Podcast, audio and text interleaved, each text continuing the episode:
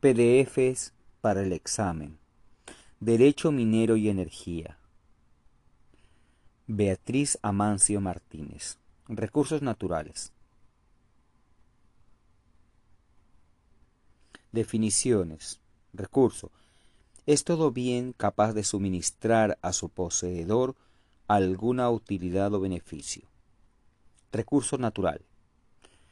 Son los bienes y elementos que nos ofrece la naturaleza de manera espontánea y que no representa la intervención de la mano del hombre y que sirve para satisfacer las necesidades humanas.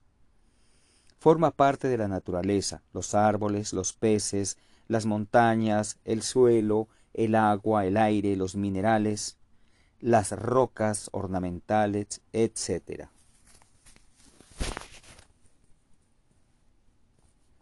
Recurso mineral.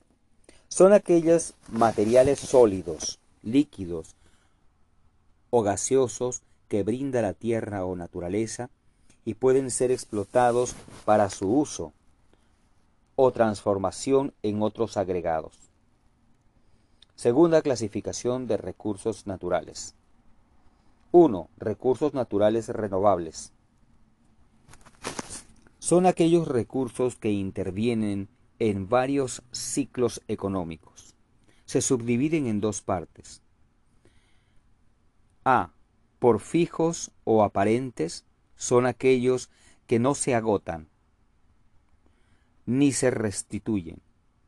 Recursos edafológicos, suelos.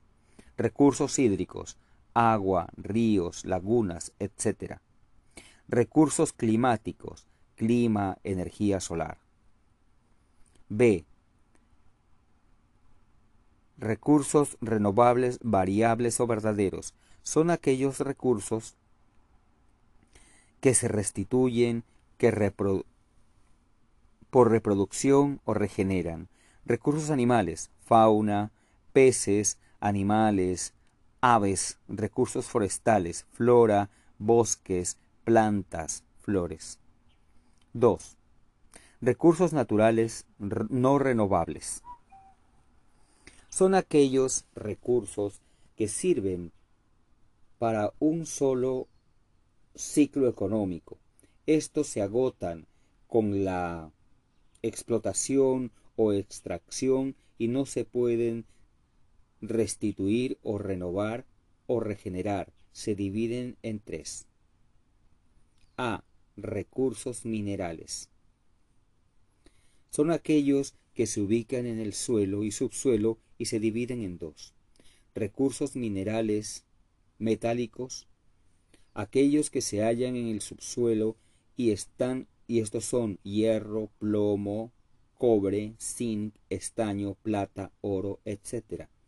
Y recursos minerales no metálicos son aquellos que se hallan en el suelo y subsuelo, tales como el sílice, arcilla, fosfato, sal, traventino, mármol, etc. A. Rocas. B. Rocas y minerales. Industriales, rocas y materiales de construcción, rocas ornamentales, fertilizantes, fosfatos, materiales para la industria química, etc. C. Recursos energéticos. Renovables, geotérmica, hidroeléctrica, mareomotriz, solar, eólica, biomasa, etc. No renovables, hidrocarburos, carbones, uranio. Potencial geográfico. Presencia de la cordillera de los Andes a lo largo del territorio principal tiene el, fuente de recursos minerales. Existe una vasta y variada riqueza geológica reconocida por la comunidad internacional, la mayor parte aún por explorar y explotar. El Perú también cuenta con un alto potencial de minería no metálica, boratos, diatómica, bentónica, roca fosfórica y travertino, entre otros. Mina. Etimológicamente, el término mina tiene el origen en, la en el vocablo minare, que equivale a conducir, de donde se puede deducir que la mina o es un conducto y por su extensión se aplica el término mineral. En la extracción, en la excavación por medio de pozos, galerías, túneles, socavones o tajos abiertos para la extracción y exploración de minerales, naturaleza explotada por el hombre, en el lugar donde se acumulan o encuentran los minerales por obra de la naturaleza, sinónimo de yacimiento, pero desde un aspecto dinámico el concepto que más se asemeja a la mina es el que tiene es el que se define como todo yacimiento mineral o recurso geológico del que puede extraerse mediante su explotación industrial con el uso de técnicas mineras una utilidad económica rentable para la comunidad. Hay que entender no solo el lugar donde, entre paréntesis, yacimiento, sino además que el mismo sea explotado con técnica minera, constituyendo dicha explotación una actividad industrial propia o singular. Yacimiento mineral. El yacimiento mineral es llamado también yacimiento minero. Contiene los minerales en gran proporción y se puede encontrar una gran variedad de estos, los que son susceptibles de explotación. En conclusión, es el depósito donde naturalmente se hallan los minerales, existencia geológica, en la concurrencia de uno o más minerales útiles susceptibles de explotarse económicamente, existencia económica. Definición de derecho. Deriva de varias palabras latinas, como por ejemplo directum y dirigere, que significa conducir, guiar, llevar rectamente, una cosa o un lugar determinado, sin desviarse o torcerse. También los romanos lo llamaban ius. El derecho es considerado como una ciencia que nos enseña a dirigir lo que es justo, que nos, enseña a distinguir lo que es justo de lo que no lo es, porque en nuestras relaciones nos comportamos respetando las normas jurídicas y éticas. Definición de minería. Cuando hablamos de la minería, nos estamos refiriendo al aprovechamiento de todos los minerales e incluso los hidrocarburos a través de un conjunto de etapas, es decir, la minería es el proceso de explotación integrado que ya desde la que va desde la búsqueda de las sustancias mineras hasta su venta como materia prima al consumidor final. Minería designa las actividades que tienen por finalidad extraer y aprovechar minerales. En la ley peruana abarca todas las actividades relacionadas con el cateo, la prospección, la exploración y la explotación de los depósitos minerales existentes en el suelo y el subsuelo. Tipos de explotación minera. Subterránea o de socavón. A cielo abierto. El derecho minero es la rama del derecho que regula las actividades que el ser humano desarrolla en torno de la industria minera. El derecho minero cubre varios temas básicos, incluida la propiedad del recurso mineral y quién puede trabajar con estos recursos. La minería también se ve afectada por diversas regulaciones relacionadas con la salud y seguridad de los mineros, así como también con el impacto ambiental de la minería. El derecho minero peruano comprende el sistema jurídico relativo al aprovechamiento de las sustancias minerales concesibles, tanto de las sustancias metálicas como de las no metálicas, incluyéndose los recursos estratégicos existentes en el suelo y subsuelo del territorio nacional, así como los dominios marítimos. El derecho minero posee también un contenido jurídico económico, porque la minería, entendida como tal, es una actividad industrial por excelencia, por cuanto genera riquezas divisas. Lo económico constituye la decisión de fondo y lo jurídico representa lo formal, esto es, a las múltiples instituciones jurídicas que constituyen su régimen legal. Naturaleza jurídica del derecho minero. Derecho minero es la parte o sector del ordenamiento jurídico compuesto por el sistema de normas de derecho público y derecho privado que regula su actividad trinará en, todas sus etapas, por lo tanto tiene una naturaleza mixta que responde la legislación mineral peruana, minera peruana. Fundamentos del derecho minero. Según el autor chileno Julio Ruiz Bourgeois, el derecho minero se funda en dos principios básicos que son las minas representan un bien distinto del terreno o suelo en que se encuentra. 2. Existe un interés de orden público en que se exploten regularmente. Objetivo del derecho minero. El término generales y como principio fundamental podemos decir que el objetivo perseguido por el derecho minero es la explotación y, aprovecho y aprovechamiento de la riqueza mineral. Los recursos naturales renovables y no renovables son patrimonio de la nación. El Estado es soberano en su aprovechamiento por ley orgánica. Se fijan las condiciones de su utilización y de su otorgamiento a particulares. La concesión otorga a su titular un derecho real sujeto a dicha norma legal. El texto único ordenado de la Ley General de Minería, Derecho Supremo número 014, 92 EM, título preliminar 2. Todos los recursos minerales pertenecen al Estado cuya propiedad es inalienable e imprescriptible. El texto único ordenado de la Ley General de Minería, Decreto Supremo número 014, 92 EM, título tercero. El Estado el Estado en la industria minera, artículo 24, el Estado tiene derecho a ejercer sin excepción todas las actividades en la industria minera.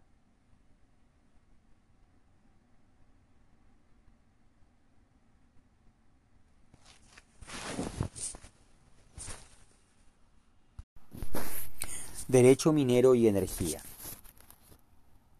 Beatriz Amancio Martínez. Clasificación de los minerales en la legislación mineral peruana. El Código de Minería de 1900 considera como objeto de la propiedad mineral minera a las siguientes categorías de minerales. Artículo primero. Son objeto de la propiedad minera con la amplitud de esta ley determina 1. Los yacimientos de sustancias minerales o fósiles susceptibles de ser industrialmente utilizados, excepto los que se especifique en el artículo siguiente. Artículo 2. Pertenecen exclusivamente al dueño del suelo las piedras siláceas, pizarras, arteniscas o asperones, granitos, balsatos piedras, tierras calizas. Artículo 3. No son susceptibles de denuncia conforme a este código 1. Los depósitos de guano, que son, en todo caso, de dominio del Estado. 2. El salitre, borax y sales alcalinas, cuyo denuncio está sujeto a leyes especiales.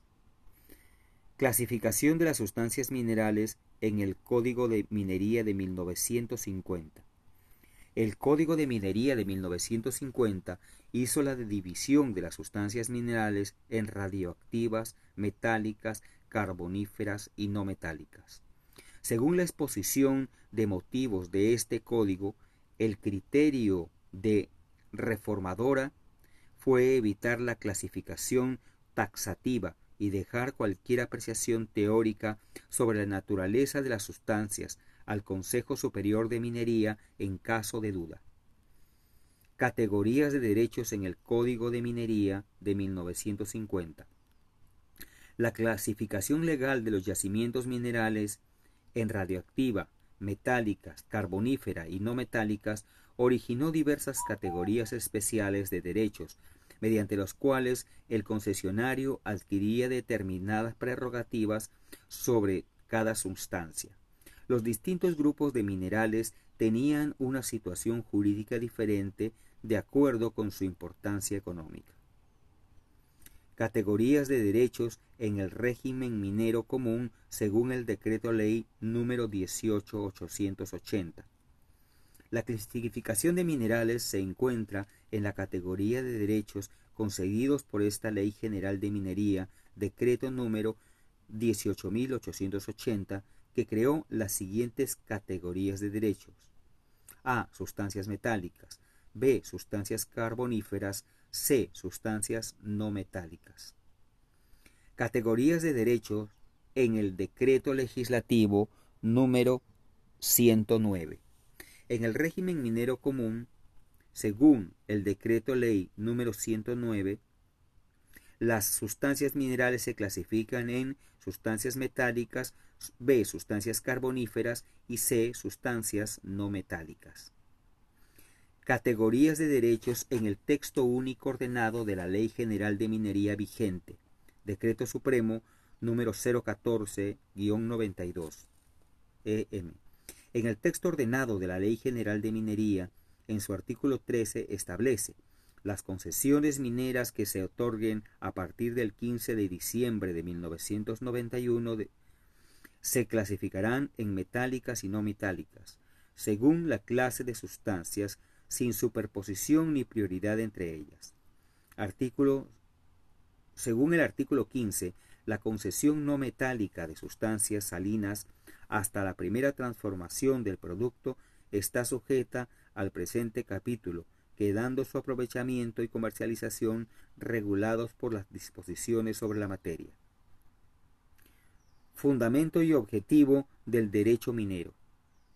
5.1. Fundamento del derecho minero. Según el autor chileno Julio Ruiz, el derecho minero se fundamenta en dos principios básicos que son A. Las minas representan un bien distinto del terreno o suelo en que se encuentran. B. Existe un interés de orden público en que se exploten regularmente. Estos dos principios orientan todas las normas del derecho minero. Objetivo del derecho minero. El objetivo perseguido por el derecho minero es la explotación y aprovechamiento de la riqueza mineral a fin de que ésta reporte ventajas económicas tanto a los particulares que las poseen y trabajan para el Estado otorgante del dominio o propiedad sobre ellas, pero que en definitiva los beneficios de la riqueza vayan a la colectividad en la mejor forma posible. Para Padier Federe, citado por Luis González Berti, en Compendio de Derecho Administrativo enumera los siguientes objetivos del derecho minero. 1. Estimular el descubrimiento de las minas. 2. Indemnizar al propietario superficial para que no interfiera las exploraciones. 3. Conceder al que ha obtenido la exploración. Conceder al que ha tenido la explotación. 4. Acordar la concesión a quien pueda ejercer útilmente el derecho de explotar las minas. 5. Garantizar por largo tiempo los derechos del explotador. Sujeto y cosas del derecho minero. La persona humana o jurídica que de algún modo trabaja los yacimientos minerales aporta su energía y capital en las operaciones propias de esta actividad, es titular de derechos y sujeto de obligaciones frente al Estado y terceros, si manifiesta por vía administrativa el pedido de denuncia. Todos aquellos que están dedicados a la actividad de la industria minera. Existencia y autonomía del derecho minero. En todos los países donde hay riquezas para explotar, el derecho minero tiene existencia propia reconocida por el legislador que se encuentra compilada en código y leyes especiales, por lo que su existencia no puede negarse. Autonomía del derecho minero.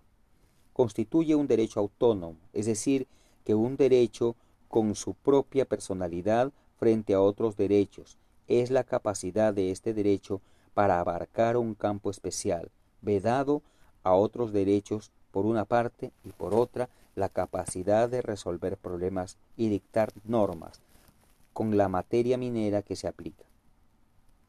Autonomía didáctica. La autonomía didáctica del derecho minero se impone no sólo por la importancia de la materia, sino por la amplitud de la misma, por su importancia y trascendencia social. Autonomía científica. La disciplina jurídica minera tiene por objeto para particular las normas reguladoras de las relaciones jurídicas relativas a la minería, lo que justifica plenamente que el estudio de aquellas normas y relaciones se conduzcan según un plan cuyos perfiles coincidan con los límites del objeto y se inspire en la construcción sistemática de los principios que es dado extraer y formular mediante la especulación científica. Autonomía jurídica. El derecho minero, pues, goza de autonomía jurídica por sus principios orgánicos propios determinadores de las normas jurídicas, especialmente reguladoras, a su vez de relaciones y actividades también especiales. Interpretación de la norma minera. Se utiliza la interpretación de la ley general de acuerdo a los criterios expuestos precedentemente, ajustada al principio económico y social propio del sistema político de cada país. Debe interpretarse siempre como provista de una intervención estatal que favorezca el interés nacional y de la sociedad. Importancia de la minería y del derecho minero. La actividad minera desarrolla un rol importante en el desarrollo de los pueblos. Es, es signo de su progreso y una señal de civilización. Es un elemento de primer orden dentro del campo económico y financiero permite al Estado cumplir con mayor eficiencia su misión frente a la colectividad, debido al mayor aporte económico que encarna.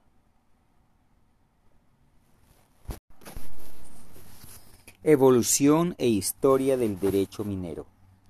La historia nos ofrece una gran variedad de regímenes e instituciones en la distribución del espacio y en el concederse de los tiempos, espectáculos, que no sólo es un testimonio del pasado, sino que parece plantear exigencias y diversificación en cada momento concreto y en cada situación determinada. Las normas jurídicas deben tomar en cuenta y razón el carácter variable de la existencia humana, de la diversidad de las circunstancias y situaciones, de las necesidades concretas de cada momento en suma, de la variedad multiforme y abigarrada de la historia. El derecho minero no puede sustraerse de la historicidad del derecho, de las mutaciones y de la diversidad de las normas jurídicas. El derecho de minería, que antiguamente formaba parte integrante de otras disciplinas jurídicas, ha sido cambiado en el recurso histórico y de acuerdo a los regímenes jurídicos, económicos y políticos, así como la realidad concreta de cada época y lugar, por cuya razón son relativas a las condiciones de época, lugar y necesidades concretas, y han sido y han ido articulándose en el proceso histórico de acuerdo a la realidad humana en la cual regula el derecho, realidad humana que es un hecho histórico. La historia, en tanto que realidad es tan vieja como el hombre, son también muy antiguos los hechos y las actividades humanas, pero la regulación jurídica de estas actividades es posterior a la consolidación y autonomía del derecho minero. Es aún mucho más posterior, pues ha tenido que recorrer un largo camino para alcanzar su reconocimiento y su plasmación legislativa. 1. Derecho minero en Grecia. Se carece de referencias fidedignas acerca de la existencia en Grecia de un régimen especial para las minas, pero puede interferirse a través de disposiciones aisladas del y del propio régimen político que de hecho se seguía un sistema regalista el cual permitía al Estado retener el dominio de aquellos minerales que preferentemente utilizaban en la construcción de sus magníficos monumentos o entregar el dominio útil a los particulares, bajo condición que fuesen trabajadas so pena de sufrir graves sanciones.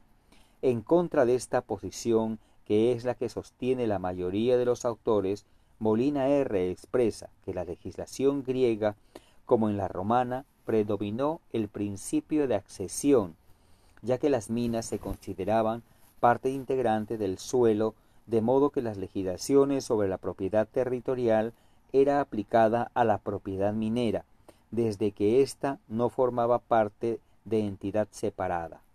El hecho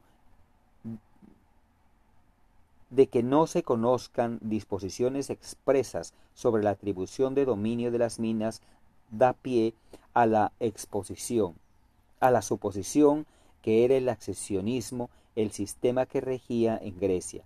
Mas si se repara que el Estado recibía el 1 sobre 24 del producto extraído en la mina, que toda la producción de minerales era especialmente registrada por organismos estatales, que existía una verdadera burocracia para controlar la producción minera y verificar el cumplimiento de los contratos que el Estado celebraba con los particulares, y que regía un sistema de sanciones de bastante rigor, debe,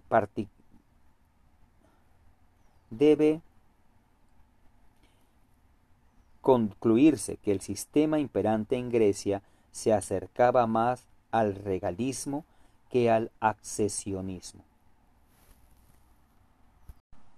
Derecho minero en Roma. En el derecho romano de la primera época, las minas se encontraban sometidas al mismo régimen jurídico que la propiedad superficial.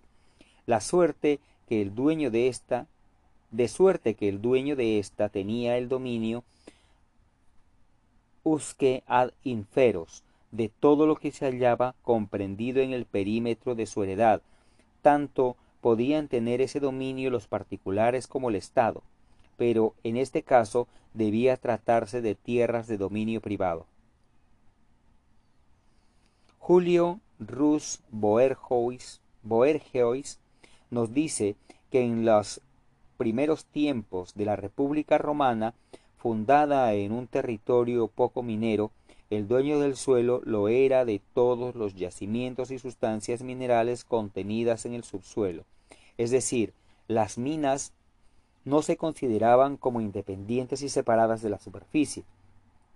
Explicable era esto porque las pocas explotaciones mineras que se realizaban eran con trabajos superficiales que no tenían el verdadero carácter de minas, que es el que impone la especialidad de nuestra disciplina.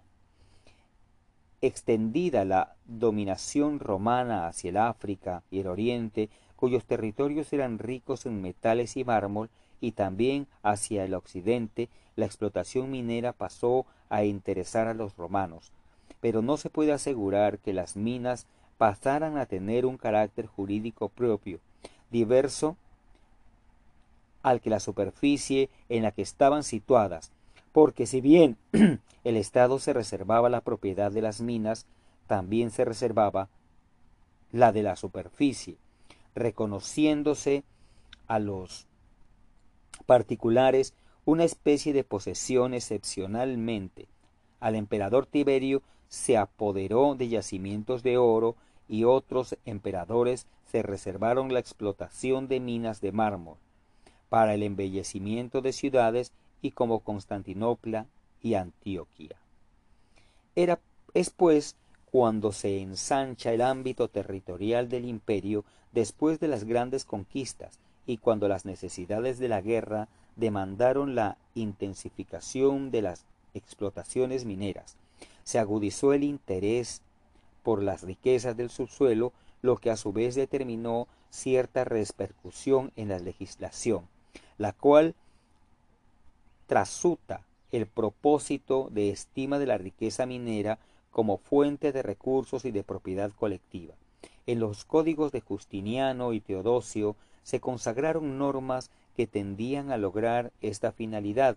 Sin embargo, tales normas se referían a las minas de propiedad del emperador, pues, como el derecho en general, el de las minas se divide también en público y privado, en administrativo y civil, y no pocas veces es difícil establecer con claridad la línea divisoria entre los dos aspectos por la oscuridad que en muchos textos se advierte respecto a las facultades que los emperadores se atribuyen sobre determinadas clases de minas, hasta el punto que hay escuelas que sostienen que un verdadero que era que un verdadero regalismo fue ejercido por todos estos durante la tercera época.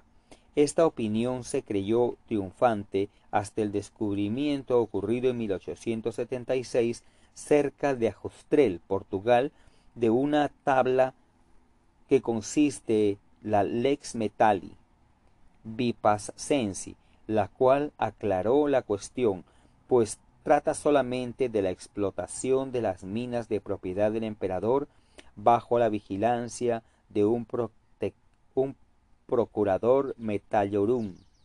Los romanos designaban a los sentidos más amplios como los más especiales de la palabra metallium y cuando debían designarse las sustancias mismas conocidas. Ya fuesen metales propiamente dichos, ya minerales de otras especies de, denominaba metalla. Aquellas designaba la generalidad y ésta las especiales. En general, todas las normas que se dictaron fueron para regular el dominio de la explotación de las minas de mármol, que era la sustancia mineral de mayor eh, aplicación y por la cual los romanos sentían verdadera predilección. Tal legislación fue abarcando posteriormente las demás sustancias minerales, sin que se dictaran normas especiales relativas a éstas. Las disposiciones legislativas no recayeron sobre las minas metálicas, sino sobre materias ferrosas o pétreas, como las canteras y sobre las salinas y substancias de fácil explotación. Cuando las minas metálicas fueron incorporadas al dominio romano, ya no se preocuparon de darles el sitio correspondiente a sus cualidades, utilidades y condiciones de laboreo, sino que hicieron sin análisis extensiva a ellas la legislación anterior. Las tablas de la época de Andriano, descubiertas en una mina de Ajustred, Portugal, han dado mucha luz sobre el derecho minero del Imperio Romano. De dichas tablas se desprende que el Estado adjudicaba en propiedad al primer ocupante los pozos de minas antiguas y los emplazamientos para nuevas con la condición de emprender el trabajo en plazo perentorio y no suspenderlo bajo sanción de vender en remate público la mina respectiva o de concederla a un nuevo ocupante según los casos. El concesionario debía contribuir a pagar al fisco fuera de impuestos la mitad de los productos brutos de la mina. El concesionario podía buscar compañeros para la explotación los que debían contribuir a los gastos en proporción a la parte en la mina, de modo que si no lo habían si no lo habían de se distribuiría su parte en la mina entre los otros compañeros. Había además normas relativas a la buena explotación de los pozos de minas. no pudiendo destruirse ni debilitarse las fortificaciones y debiendo conservarse los socavones para desagüe general de las minas de un asentamiento, asiento minero, se ve pues la diferencia en esta materia con los principios del derecho romano clásico. En el siglo IV después de Cristo, Valentiniano I estableció la libre adquisición de las minas de oro mediante el pago de un décimo al fisco por la obligación de vender el resto de la producción al mismo. Después Teodosio permitió la explotación de las canteras de mármol en el imperio de Oriente, estatuyéndose el doble décimo en favor del fisco y del propietario del suelo. El derecho minero de los emperadores romanos no se refería a todas las sustancias y tampoco llegó a establecer la propiedad de todas las minas en el emperador o a reconocer concesiones mineras con las actuales en terrenos de dominio privado, pero es ya la base de la distinción del suelo y de las minas y del futuro sistema dominial o regalista. Los principios o caracteres generales de la legislación minera romana son los siguientes. 1. Prevaleció durante las tres épocas del derecho del duermo del suelo, del duerno del suelo y la mina. Consideró como una accesión de la superficie aquel derecho del propietario era usque ud inferos, es decir, hasta la mayor profundidad dentro de los límites materiales del dominio, y éste con el de la tierra privilegiada era pleno y absoluto. 2. El Estado no ejerció derechos de propietario, sino sobre las minas situadas en tierras de su dominio privado o del dominio público. 3. El impuesto, especie vectigal y el pecuniario expedendium no, no subsistieron en ejercicio de un dominio absoluto o pleno del derecho privado, sino en el dominio eminente del Estado.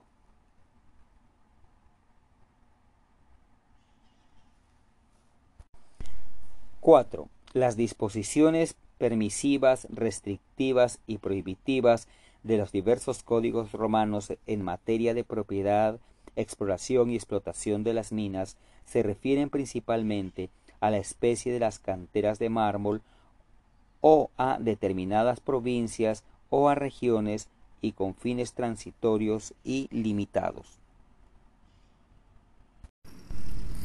El derecho minero en España. Hasta el siglo XII, España se rigió en lo concerniente a esta disciplina por el derecho romano, después que Vespasiano y Caracalla, respectivamente, extendieron a su territorio el imperio del derecho de gentes y la ciudadanía romana. En consecuencia, la legislación y los principios a los cuales nos hemos referido anteriormente tuvieron plena aplicación en aquel territorio. Más tarde, al ocurrir la ocupación de España por los árabes, estos sometieron al dominio del soberano las minas que se dedicaban que se ubicaban en lugares públicos, no así las que se encontraban en terrenos del dominio privado, que pertenecían a los dueños, quienes quedaban obligados únicamente a pagar un tanto por ciento del producto que se obtenía con la explotación. Las primeras, las primeras leyes después de la invasión de los bárbaros, como el Código de Alarico, el fuero juzgó y otras nada establecían sobre las minas. Los árabes, durante su dominio en España, ordenaron que las minas de oro, plata y piedras preciosas fueran del monarca, si se encontraban en lugares públicos y de propiedad particular si estaban en terrenos privados, cuyos dueños para explorarlas, explotarlas, debían pagar una décima al soberano. En el tiempo de los fueros o cartas pueblas, en el fuero viejo de Castilla, año 1128, la primera manifestación legislativa o el primer ordenamiento de España que contiene disposiciones específicas sobre derecho minero, Estos fueron este fuero estableció el señorío del rey sobre todos los yacimientos metálicos, disponiendo que todas las minas de oro, plata, plomo, en otra cualquiera guisa que minera sea, es en el señorío del rey, no podía ser laboradas sin el mandato de éste. De esta disposición se ha inferido con razón que dicho ordenamiento seguía el principio de accesionismo, ya que si el mismo se refería a las minas que se encontraban en el señorío del rey, y es lógico suponer que las restantes pertenecían a los dueños del suelo. Las siete partidas, año 1256, y los ordenamientos de Najera y Alcalá, año 1348, afirman el dominio real sobre las minas metálicas. En las siete partidas aparecen normas expresas que regulan no solo el, dominio de las minas, sino también las instituciones de cateo, del canon, etc. Gregorio López, glosador de las partidas, citado por todos los autores que se han ocupado de esta época, expresan que las partidas establecidas el siguiente régimen, el dominio pende de la situación de las minas, son del rey si se hallan en sus tierras y de las partidas si se hallan en tierras de dominio privado. Las rentas del dominio del rey son de un décimo cuando son ajenas y del dos décimos cuando pertenecen al patrimonio real y se entregarán y se entregaron en explotación. La facultad para dar permiso para buscar metales pertenece por una razón de utilidad pública al rey, pero corresponde al rey Alfonso X, llamado el Sabio, el privilegio de haber incorporado a la legislación las primeras normas de sentido orgánico reguladoras de las riquezas mineras. Y si bien es, es notoria la influencia que ejerció en su espíritu el derecho romano, en esta materia se apartó, en cierto modo, de la orientación privatista que predominó tanto durante la República como durante el Imperio, echando las bases de un ordenamiento publicístico basado en el principio de utilidad pública, principio que en el derecho minero moderno gobierna en todas las naciones del mundo.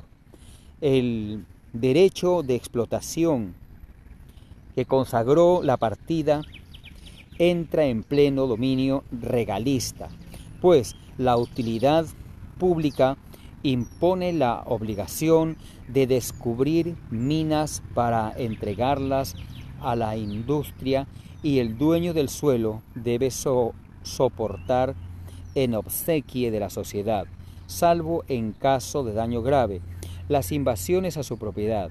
Además, el dueño del tiene derecho a los descubrimientos que en él se hicieran, salvo los casos de previo consentimiento o convención.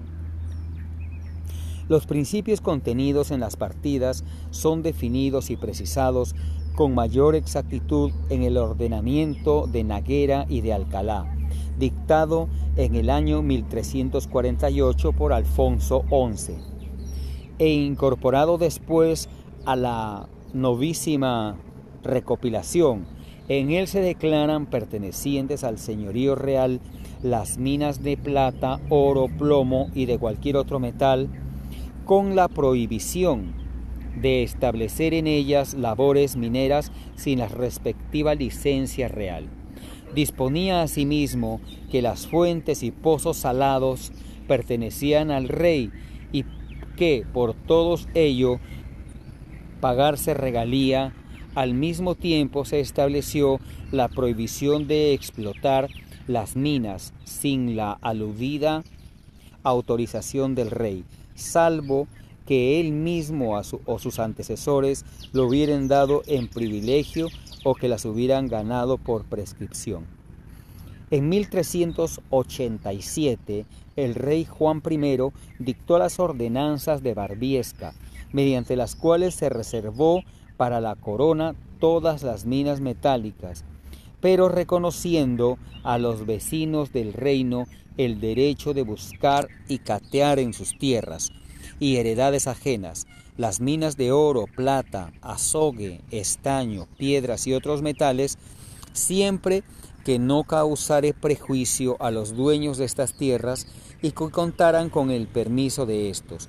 Estas facultades de buscar y catear minas en tierras ajenas, como lo señala Molina R., tendría al fomento de la industria y parece que para entonces ya el rey no reconocía a los particulares dominio sobre las minas, sino a los que las hubiesen descubierto. Esta es esta era la legislación vigente.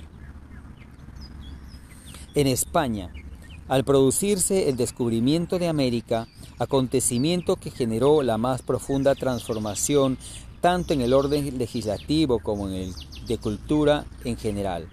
A fines del siglo XV, los reyes católicos encargaron a don Álvaro Díaz de Montalvo la recopilación de las leyes de Castilla.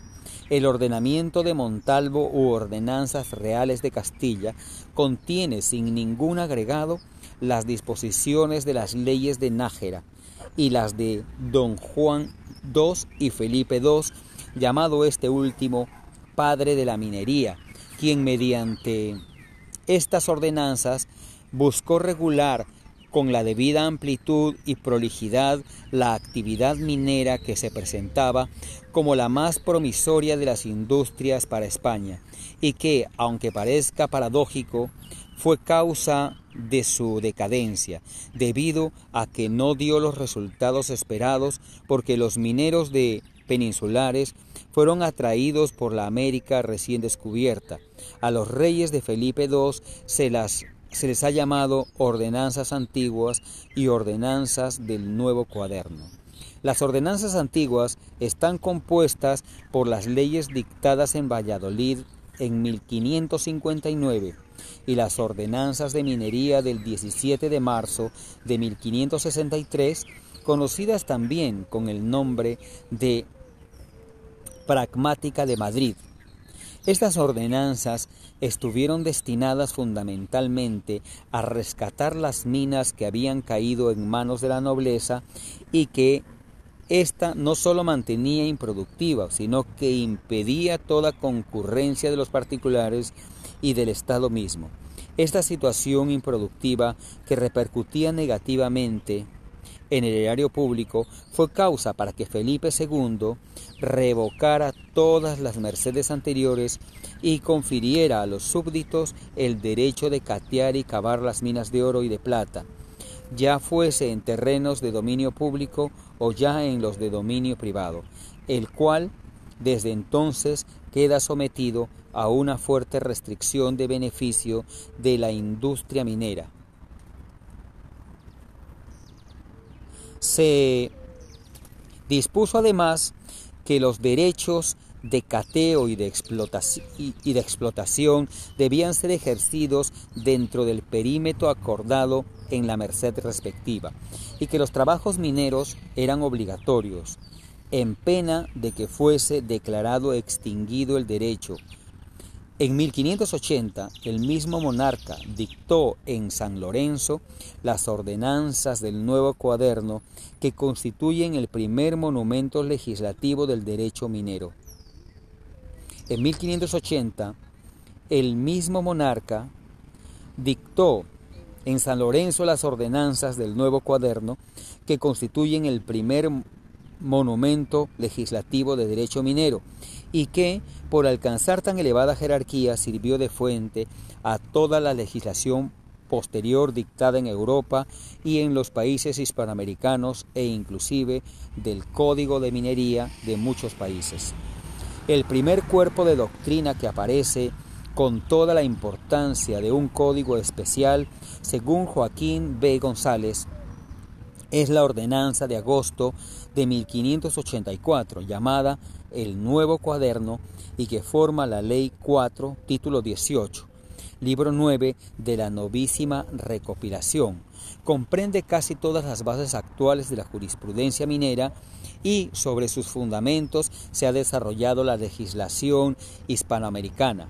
Este cuerpo legal comienza estableciendo la igualdad jurídica entre nacionales y extranjeros para descubrir y beneficiar las minas de los cuales podían disponer como de todas como de cosas propias, aunque tenían la obligación de doblar los derechos e impuestos a favor de la corona. Las ordenanzas antiguas, según deja anotado Julio Ruiz Bourgeos, reincorporaron a la corona todas las minas, dejando sin efecto tanto las mercedes que por provincias enteras se entregaron a los señores de realengos, señoríos o abadengos, mercedes que desnaturalizaron al fin de las ordenanzas de don Juan I y las hicieron ilusorias, como las concesiones mineras a los particulares, las que fueron respetadas, solo si se habían comenzado a labrar y se labraban. A la vigencia de las dichas ordenanzas antiguas establecieron además el derecho de los particulares a buscar minas de oro y plata en cualquier terreno en que estuvieran, y una vez descubiertas y después de registradas conforme a la ley el derecho, explotarlas y beneficiarlas de una manera exclusiva y absoluta. Las minas otorgadas a los particulares debían mantenerse en constante trabajo, bajo pena de extinguir de extinción de los derechos y del otorgamiento de ellos a otro interesado que cumpliera esta condición.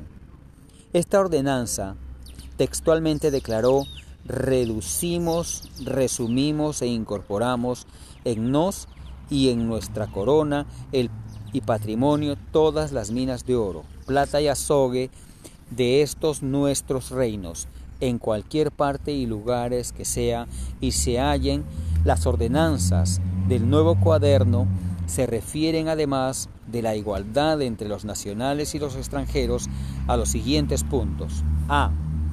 Los descubridores de minas de oro y plata y azogue podían hacer suyas todas las sustancias minerales que se encontraban con estos metales. B los trabajos mineros de explotación no podían ser impedidos, pero el explotador quedaba obligado a pagar los daños ocasionados por las excavaciones, previa evaluación de los mismos por parte de peritos destinados por la justicia de minas. C. Las minas de oro, plata, u otros metales debían ser registradas en la justicia minera, ante la cual era obligación presentar muestras del metal descubierto. D. Se, considera, se consideraba descubridor al que primero hacía el registro, hecho que le confería la facultad de tomar todas las pertenencias que quisiera estacar.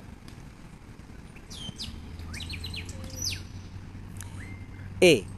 Se disponía que en caso de internación el minero tenía el derecho al metal extraído, pero siempre que fuese siguiendo la veta de su mina, ya que en caso contrario se presumía que su propósito era apoderarse de la mina de otro. F. Establecía que para denunciar una mina por otro se necesitaba un poder a menos que fuese un criado asalariado quien lo pedía. G. Acordaba que la propiedad de las minas se conservaba con el pueblo, considerándose poblada una mina cuando se disponía por lo menos de cuatro operarios con, por mina durante cuatro meses continuos bajo pena de pérdida de derechos. H. Se reglaba todo lo vinculado a las sociedades mineras a las obligaciones de los socios, a los beneficios que debían percibir los mismos. Y se disponía que los mineros podían aprovechar los bosques sin obligación de indemnizar, ni los mismos se encontraban en lugares públicos o baldíos. No así si se hallaban en terrenos privados, en cuyo caso procedía el pago de lo que fuera justo. H. Se prohibía buscar, sacar o beneficiar metales en terrenos lavaderos escoriales ajenos, pero si estos eran de dueños desconocidos, podían ser aprovechados por aquellas personas que tuvieran minas. K. Se establecía que la justicia de minas debía ser administrada breve y sumariamente sin que los pleitos pudiesen impedir o dieran lugar al embargo de las labores mineras.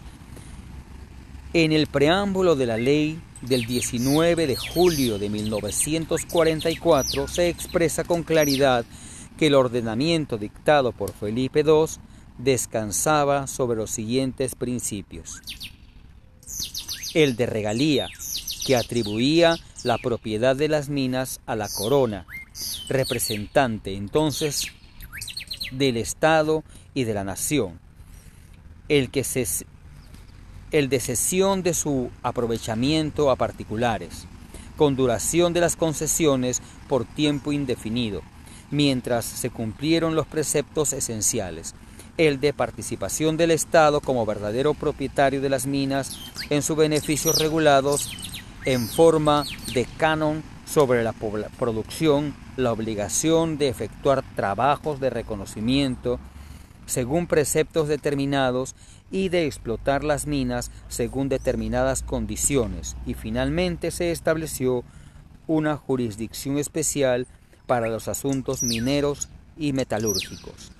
La reforma más importante que sufre la legislación minera de España es con la dación del decreto ley de bases del 29 de diciembre de, de 1868, cuyo ordenamiento introduce como reforma sustancial la sustitución de la exploración y explotación obligatoria por el pago de su canon y la limitación acentuada de la intervención estatal en la explotación de las minas.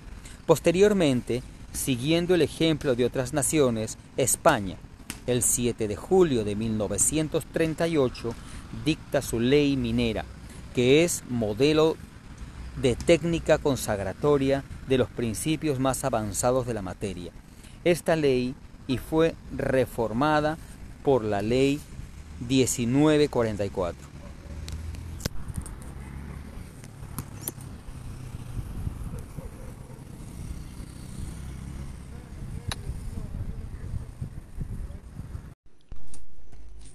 4. Legislación colonial hispanoamericana. Julio A. Quevedo Mendoza, refiriéndose a la legislación colonial hispanoamericana, manifestó que desde el comienzo de la conquista la corona de España entregó a los conquistadores el instrumento legal que delimitaba el dominio sobre las minas, los derechos que retenían y las condiciones bajo las cuales se entregaba su explotación.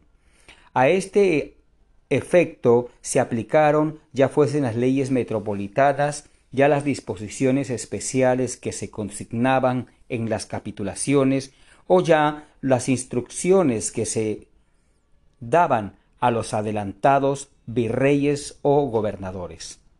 Agrega que Demetrio Ramos Pérez y con él muchos otros historiadores, recuerda que desde el comienzo de la conquista los reyes de España procuraron reservar para la corona la propiedad de, las, de los riquísimos filones que escondían las Indias. Según la presunción general de entonces, Colón, por ejemplo, recibe, dice el autor citado, las consignas pertinentes para explotar estos filones a expensas de la corona y sin que los particulares tuvieran en ello intervención. Y en 1501, por Real Cédula de 2 de diciembre, se dispone que nadie pudiera descubrir ni negociar metales sin la licencia de la corona.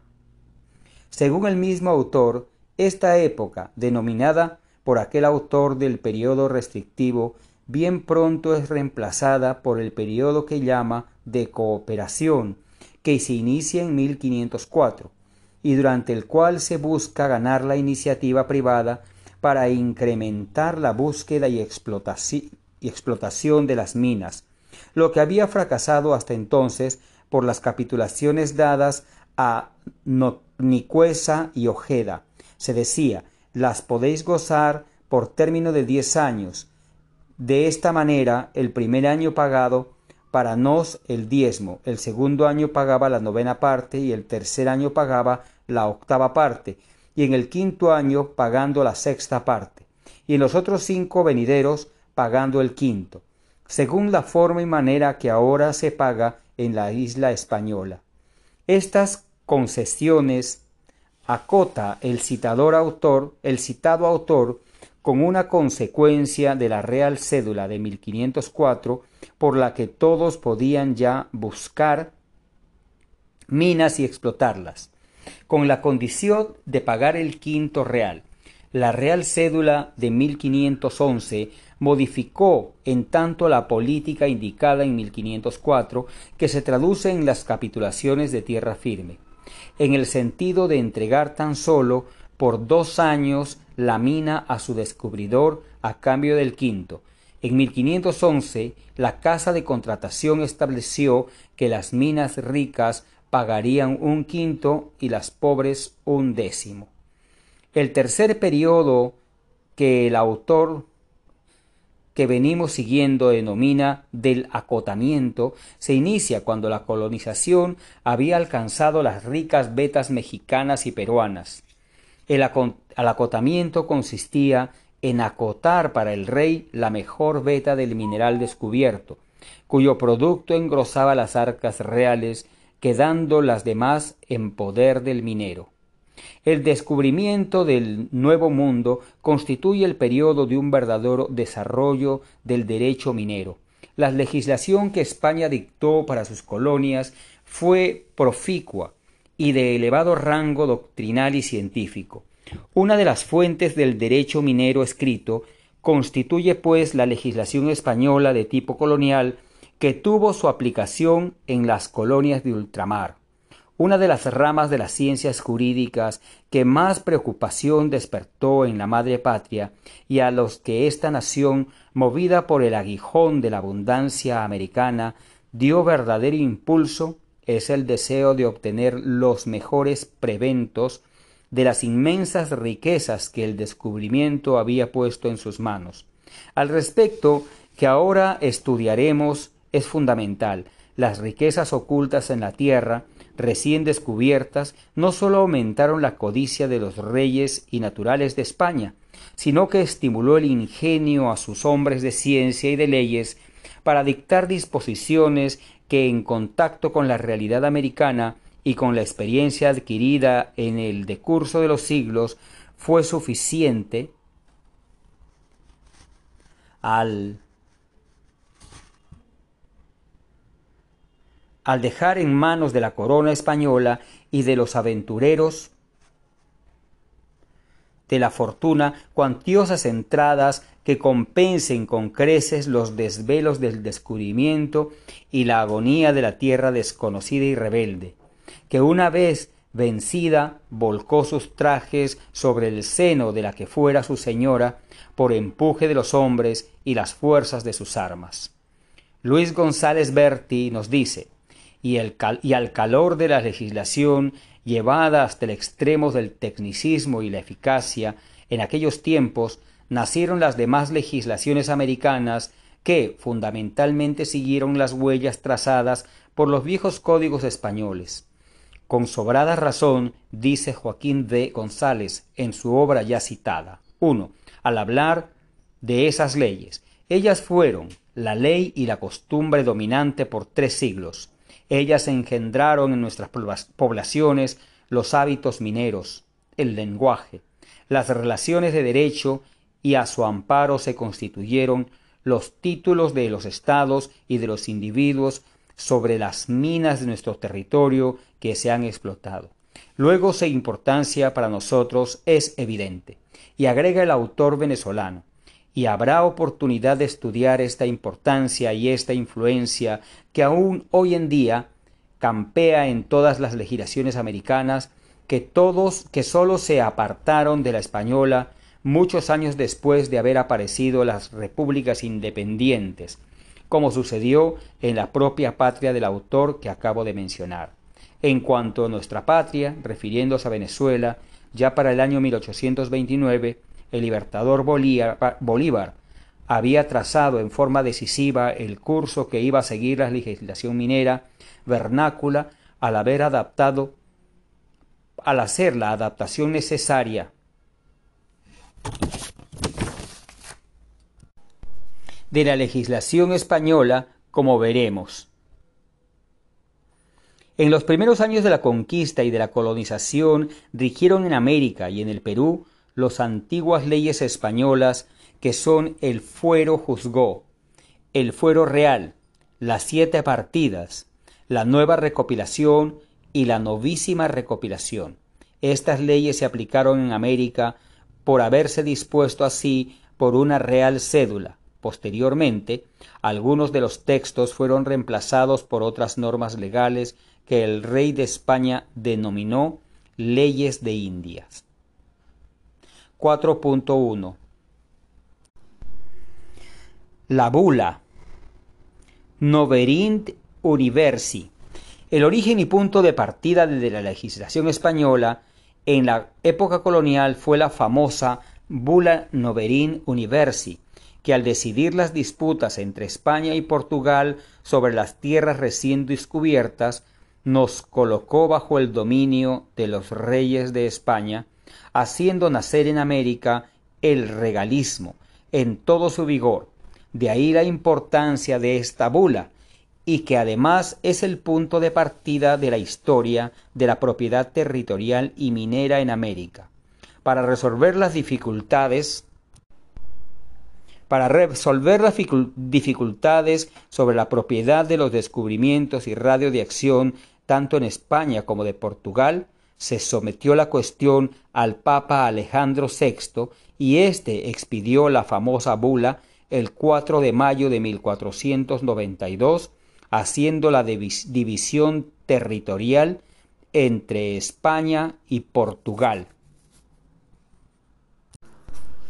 4.2 el Tratado de Tordesillas, mediante este tratado de fecha 7 de junio de 1494, se pretendieron establecer los límites de las posesiones coloniales de España y Portugal, y en las tierras del descubrimiento americano de fecha 7 de junio de 1494, cédula del 9 de diciembre de 1526.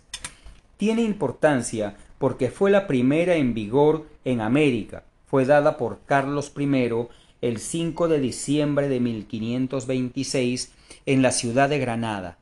En estas leyes de Indias, libro primero, título 10 y 9, se halla, se halla la ley J que permite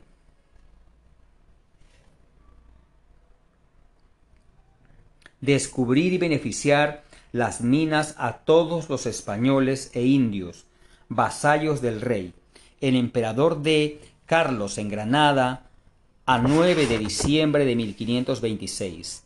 Es nuestra merced y voluntad que todas las personas de cualquier estado, condición, preenmienda o dignidad, españoles e indios nuestros vasallos, puedan sacar oro, plata, azogue y otros metales por sus personas, criados, esclavos, en todas las minas que hallaren, y los coger y labrar libremente sin ningún género de impedimento, habiendo dado cuenta al gobernador y oficiales reales para el efecto convenido en la ley siguiente, por manera que las minas de oro, plata y los demás metales sean comunes a todos y en todas partes y términos, y con que no resulte prejuicio a los indios ni a otro tercero, ni esta permisión se extienda a los ministros, gobernadores, corregidores, alcaldes mayores y sus tenientes, letrados, alcaldes y escribanos de minas, ni a los que tuvieran especial prohibición acerca de señalar, tomar las minas y estancarse en ellas. Se guarden las leyes y ordenanzas hechas en toda, en cada provincia, siendo por no confirmadas. En consecuencia, junto al afianzamiento de los derechos de la corona sobre el dominio de las minas, facultó a los particulares para que pudiendo sacar oro y plata, azogue y cualquier metal en todas las minas que hallasen donde quisiesen, y a bien tuvieran recoger metales y labrarlos sin ningún género de impedimentos, con sólo la indispensable circunstancia de dar antes noticia o cuenta al gobernador. Esta cédula confirma plenamente que en América jamás se consideró la mina anexa al dominio de la superficie.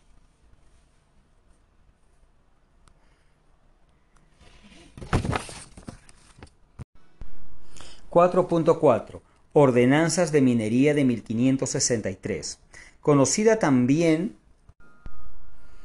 con el nombre de Pragmática de Madrid, dictada por Felipe II el 17 de marzo de 1560. Por medio de esta ordenanza se reincorporó totalmente a la corona española todas las minas de oro y plata y azogue en cualquier parte que se hallasen dejando sin efecto alguno las mercedes que antes se hubiesen hecho aun cuando de ellas estuviesen gozando los favorecidos. 4.5. Recopilaciones de Indias.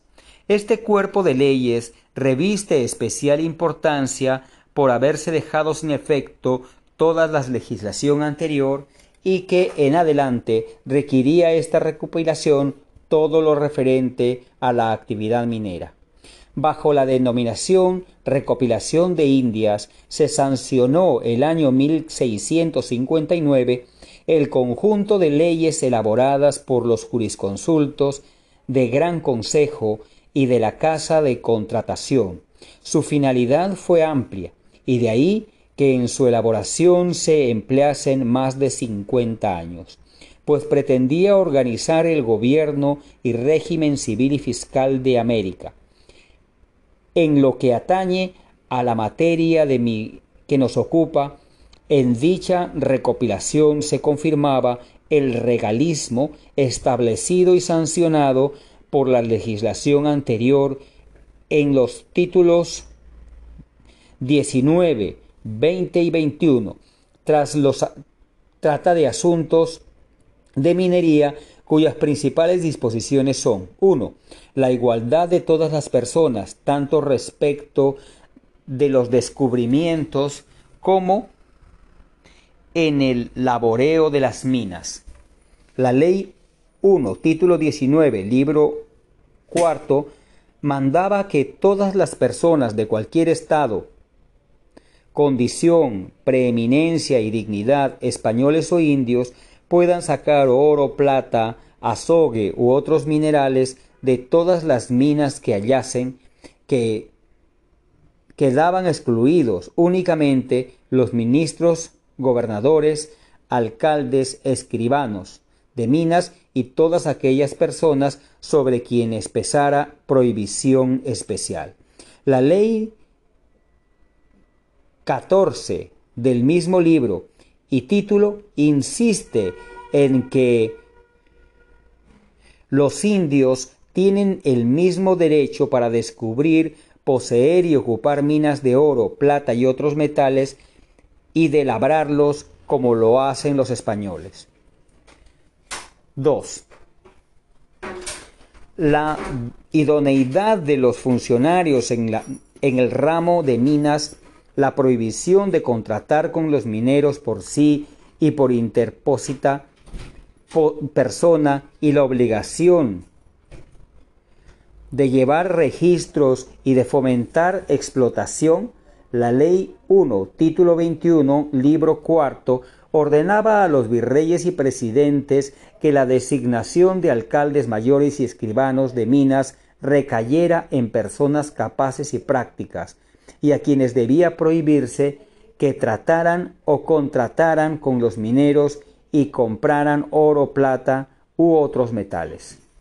En cuanto a los escribanos de minas y registros, la ley 1, título quinto, dispuso que debían llevar razón de las personas a quienes se daba licencia para coger oro, plata y otros metales del movimiento que estos minerales tuvieren.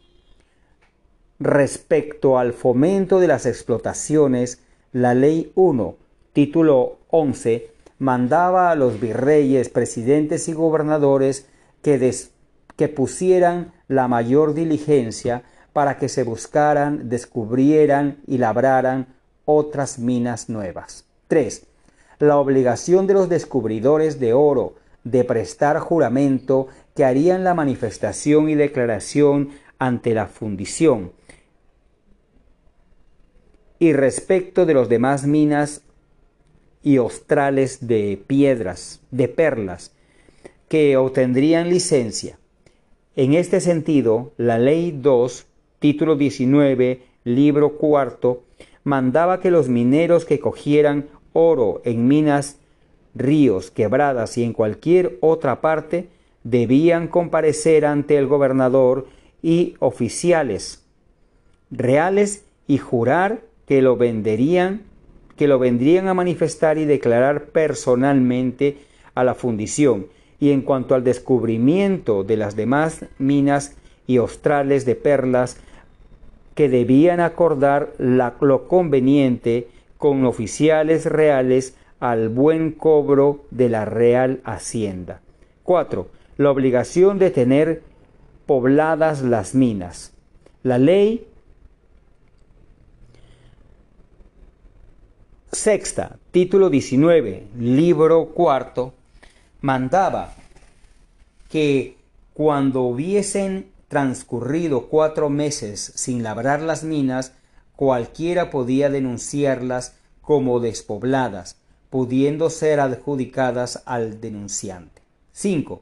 La protección del indio en el trabajo de las minas. Las leyes 1, 3, 5, 6, 7, 8, 9, 11 y 12 del título 15, libro cuarto, declaraba que los indios podían ser mandados a trabajar en las minas, pero cuidando su salud, su sustento y el pago de sus jornales, que esto debían ser proporcionados al trabajo de los indios según el justo valor de las cosas, que si los mineros no pagaban los, a los jornales a los indios, no se les repartiría más personal de minas para sus trabajos que a los arrendatarios de minas se les podía dar indios como a los duelos, pero bajo la sanción de que si vendían el trabajo de ellos y no lo usaban para el destino que se les había consignado, incurrirían en la pérdida de todos sus bienes y destierro de las Indias que concluido el tiempo para el cual fueron adquiridos sus servicios, no podían retenerlos, sino que debían volver libres y sin impedimentos al vecindario donde fueran sacados, que no podían darse indios de mita a los que tuvieron minas pobres y de poca utilidad, ni a los que quisieran venderlos a los dueños de minas o, o ingenios, demoler metales, que a los indios de mitas o voluntarios debía pagárseles competentes jornales, pagos que debían hacerse los sábados para que holgaran los domingos, e que las minas no se trabajaban con indios en las partes peligrosas a la salud y a la vida de éstos, a menos que fuera voluntariamente y que se les abonara un jornal crecido, que estaba prohibido emplear indios en el desagüe de las minas, aunque fuese voluntariamente, dado el peligro que había, por lo que debía emplearse negros u otra clase de gentes. 6. La prohibición absurda de vender, tomar o prestar, empeñar o de contratar en cualquier forma en oro que no estuviese fundido, ensayado y quintado. Tal era lo que describían las leyes 1 y 2 del título 14 del libro cuarto. 7. La obligación 7. Las obligaciones de ganar regalías e impuestos a la corona, las leyes 1, 2, 3, 4 y 9 se refieren a estas obligaciones que al decir de González importaban absorber casi todo el producto a favor de la corona. El derecho del fisco se extendían hasta los más íntimos detalles de la industria y los más insignificantes labores, y la ley la de este título mandaba que todos los vecinos y moradores de nuestras Indias que sacasen en cualquier provincia oro, plata, plomo, estaño, azogue, hierro u otro cualquier metal pague la quinta parte del producto bruto, lo cual corresponde al diezmo que imponían las leyes romanas a las minas de igual clase, porque nuestra voluntad, dice la ley, es hacerles merced de las otras cuatro partes para que cada uno pueda disponer de ellas cuando cosa como cosa suya propia. 4.6. Ordenanzas de Toledo. Fueron aprobadas por Felipe II el 7 de febrero de 1574. Según el comentario Jorge Basadre Ayulo, en un intento de coordinación del derecho indiano, es decir, las normas aplicables a América constan de 10 capítulos sobre minería. El capítulo 1 regla el régimen de los encubridores, registros y estacas en 20 ordenanzas. El capítulo 2 trata de las demasías con 6 ordenanzas. El capítulo 3 se se refiere a las medidas y amojamientos con tres ordenanzas. El capítulo 4 fija el régimen de las cuadras con seis ordenanzas. El capítulo quinto regula el régimen de las labores y reparos con tres ordenanzas. El capítulo sexto condensa las servidores de entradas y pase por mina ajena con tres ordenanzas. Capítulo séptimo. Se ocupa del régimen legal de los despoblados o despuebles con tres ordenanzas. El capítulo octavo alude a los socavones con doce ordenanzas. El capítulo nueve alude a los pleitos mineros. El capítulo diez consigna pautas sobre los desmontes, trabajo y pago de indios con tres ordenanzas. 4.7 Ordenanzas antiguas del Perú. El licenciado Tomás de Ballesteros, español y funcionario en el Virreinato del Perú, hizo una recopilación de un conjunto de leyes en cumplimiento de las instrucciones dadas por el virrey Merchol de Navarra y Rocaful, quien las promulgó el año 1673 para que tuviesen aplicación en las minas de plata de Potosí y en las de Azogue en Huancavelica. En esta recopilación se hallan las ordenanzas de Toledo, otras de los virreyes García Hurtado de Mendoza y Luis de Velasco, además de reales cédulas dictadas hasta 1680. Estas ordenanzas antiguas del Perú, conocidas también con el nombre de ordenanzas de ballesteros, estuvieron divididas en tres libros y un apéndice. El tercer libro comprende las ordenanzas relativas a minas en 17 títulos, descubridores, registros y estacas con 23 ordenanzas. Las demasías con 6 ordenanzas, las medidas de amojamiento con 3 ordenanzas, de las cuadras de 8 ordenanzas y una provisión y sus accesorios de Luis de Velasco.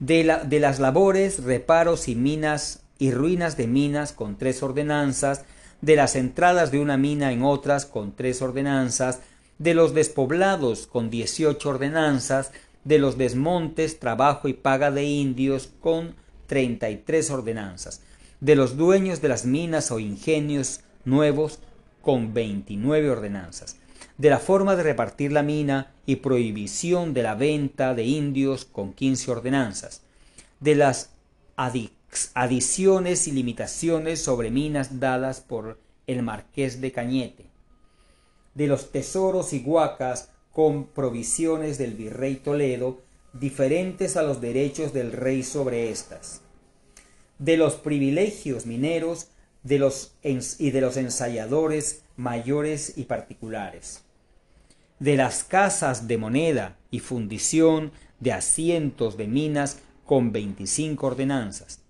Esta recopilación incluía normas sobre el tratamiento de los minerales para eliminar sus impurezas. Hicieron progresar la minería porque fijó la extensión de las pertenencias o estacas y garantizó los derechos de los indios de la mita en un conjunto de disposiciones liberales y permitió la actividad minera de extranjeros. 4.8 Ordenanzas de Minería de Nueva España. Esta ordenanza se dictó por el rey Carlos III el 22 de mayo de 1763. Constituye el derecho minero que tuvo su aplicación en América hispana durante más de un siglo. En unas naciones se aplicaron sin introducir ninguna modificación y en otras con la adaptación conveniente al momento histórico, como en el caso del Perú, que se aplicó con las modificaciones y alteraciones introducidas por el superintendente Jorge Escobedo, visitador del virreinato y superintendente de la Real Hacienda por disposición de Real Cédula del 8 de diciembre de 1785.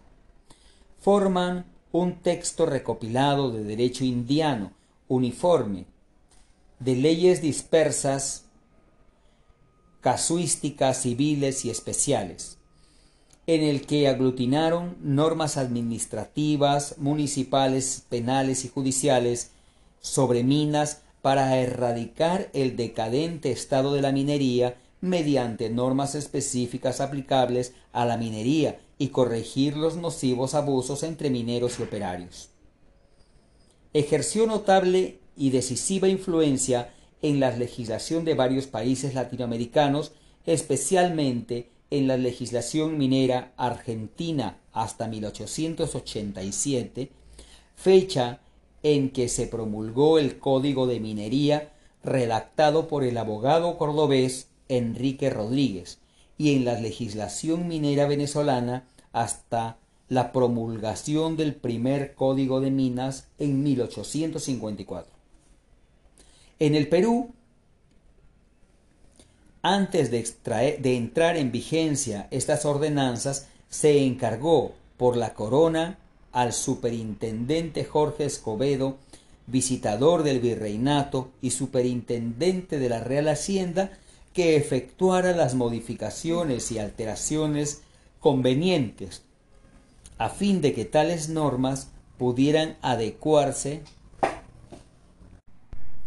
Esta legislación colonial contenía principios regalistas. Las minas pertenecen al rey, quien las concede a los particulares por el pago de una regalía dictada por el rey Carlos III en la ciudad de Aranjuez. Estaban destinadas para ser aplicadas en, al territorio comprendido con el nombre.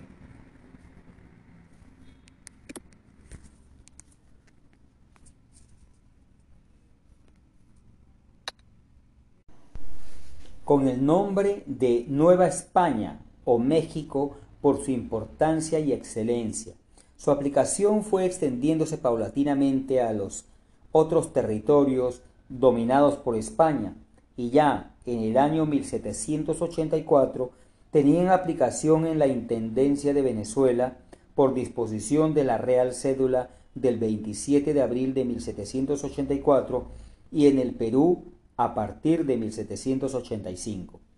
Consta de 19 títulos que se refieren a los siguientes puntos. Título 1.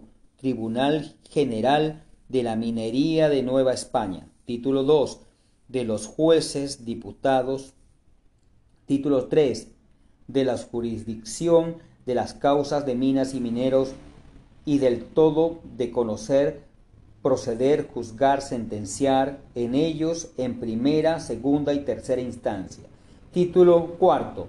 Orden con que ha de proceder la sustentación y la determinación de los juicios contenciosos en los casos de impedimento y vacante de algunos de los jueces de minería y de las acusaciones en primera, segunda y tercera instancia.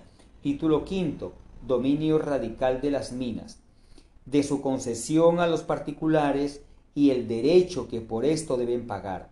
Este título contiene normas referentes al dominio originario de la corona de Esparta respecto a las minas, de España respecto a las minas.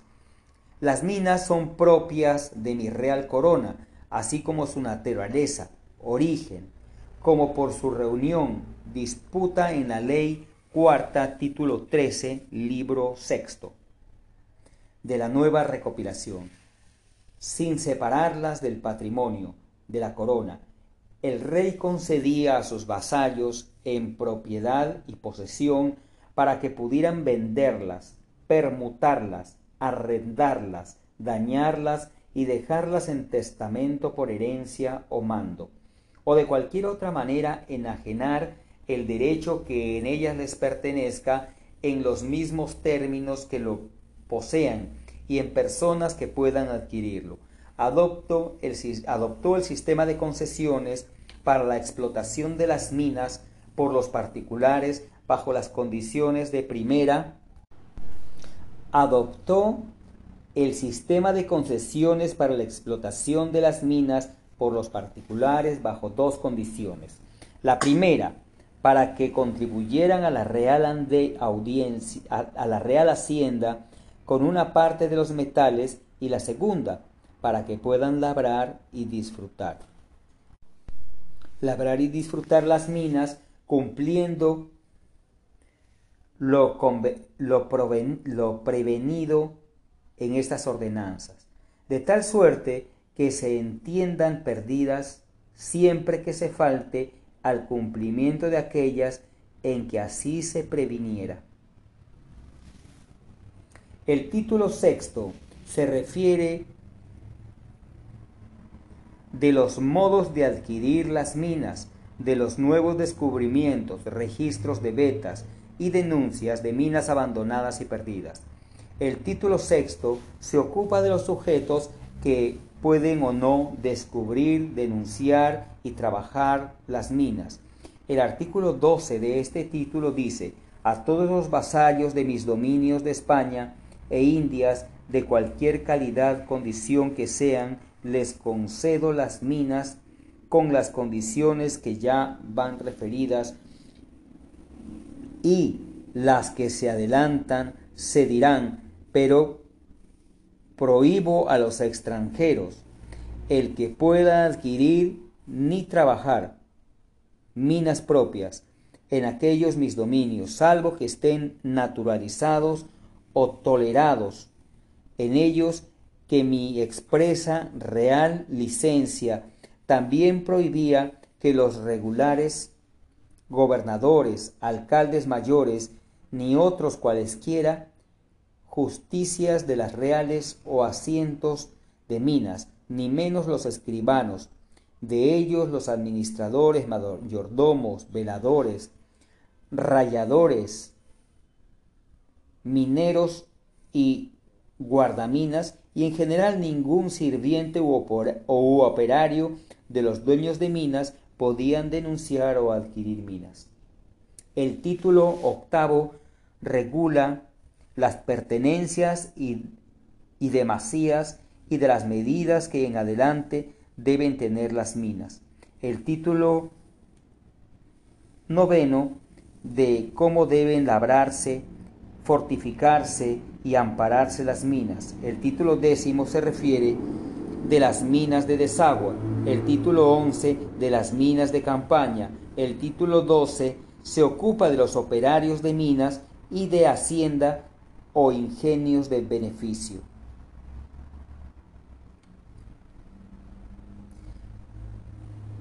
El título 13 del surgimiento de aguas y provisiones de las mineras. El título 14 de los maquilleros y compradores de los metales. El título 15 de los aviadores de minas y de los mercaderes de plata. El título 16 del fondo y blanco de avios de minas del fondo y bancos de avios de minas. El título 17 de los puertos en el laboratorio de minas y en el beneficio de los metales. El título 18 de la educación y enseñanza de la juventud destinada a las minas y del adelantamiento de la industria en, ellas. El título 19 de los privilegios de los mineros las ordenanzas del México tuvieron vigencias en el Perú hasta la dación del primer código de minería de 1900, aunque muchos de los principios fueron incompatibles con los principios de la independencia. España siguió ejerciendo influencia jurídica mediante un proceso de recepción jurídica. 5. Derecho minero después de la independencia. Después de la independencia, en, todos los, en todas las naciones hispanoamericanas, siguió rigiendo la legislación española hasta que comenzó la obra de codificación nacional casi en las postrimerías del siglo XVIII. Así, en 1874 se sanciona en Chile el Código de Minería que es reformado parcialmente en 1888. El Código de 1888 rigió hasta 1930 en que se dio el código de ese año y posteriormente en el año 1932 se dictó el decreto ley número 488 que es el código de ese año que rige con pequeñas modificaciones hasta la dación del presente código durante el gobierno de Augusto Pinochet. En 1982, en, en 1876 Nicaragua promulgó su código de minería en 1880, Bolivia adoptó la ley de bases de 1868. En 1882 se dicta el reglamento de la ley minera que es parcialmente modificado en 1894. Posteriormente se promulgó el Código de Minería de 1925 que tiene vigencia hasta la promulgación del Código de Minería de 1865. En 1880, Honduras sanciona el Código de Minería en de 1865. En 1880, Honduras sanciona el Código de Minería, cuya primera reforma se realiza en 1885. En 1884, México, Guatemala y Uruguay dictan sus códigos de minería. En 1886, Ecuador sanciona su código de minería que es reformado en 1892. En 1867, Antioquia, Estado de Colombia, dicta la ley minera que es declarada en el mismo año como Código de Minería de la Nación. En Venezuela, en 1854, se dicta el primer Código de Minería que es sustituido por el Código de Minería de 1887 y este a su vez por el de 1891. En Argentina, el Código de Minería es sancionado en 1886 y que entra en vigencia en 1887. En Uruguay rige el Código de 1943, en Brasil el de 1934, en Ecuador el de 1937, en Guatemala el de 1953, en Honduras el de 1937, en Panamá el de 1916. Es de advertir, pues, que casi todos los códigos sancionados en Hispanoamérica desde la independencia han sido sustituidos por nuevos códigos de minería o por leyes mineras en el decurso del presente siglo XIX y que están a tono con la alta evolución que ha alcanzado el derecho minero. 6. Derecho minero en la legislación comparada. 6.1. 6.1. Derecho minero en Inglaterra.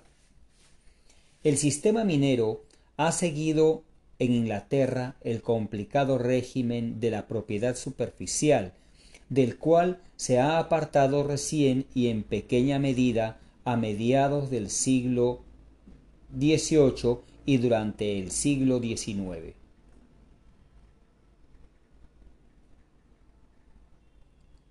Se trata de un régimen o sistema propio y sin, y sin vinculación con el accesionismo romano.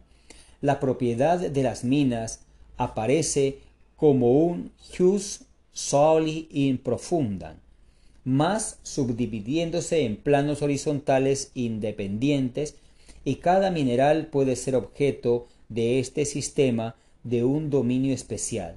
La accesión de los yacimientos al terreno tienen pues su característica propia, sin similitud o cualquier vínculo genealógico con el accesionismo romano.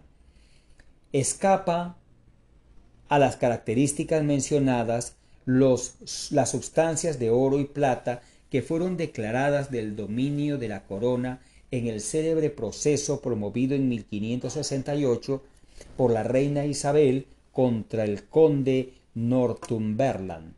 En este proceso fue reconocido el dominio majestático sobre aquellas minas y desde esa época quedó definitivamente consagrado este dominio dentro de los moldes del canon law, el régimen minero inglés.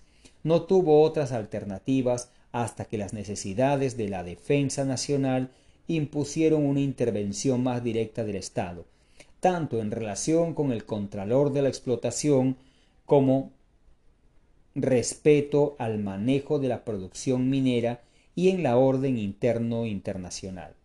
La primera intervención estatal de las minas se concreta para regular las relaciones entre patrones y obreros, siguiéndose las leyes que se refieren a policía minera, destinadas a prevenir accidentes y garantizar la seguridad de las personas, leyes de 1840 y 1870.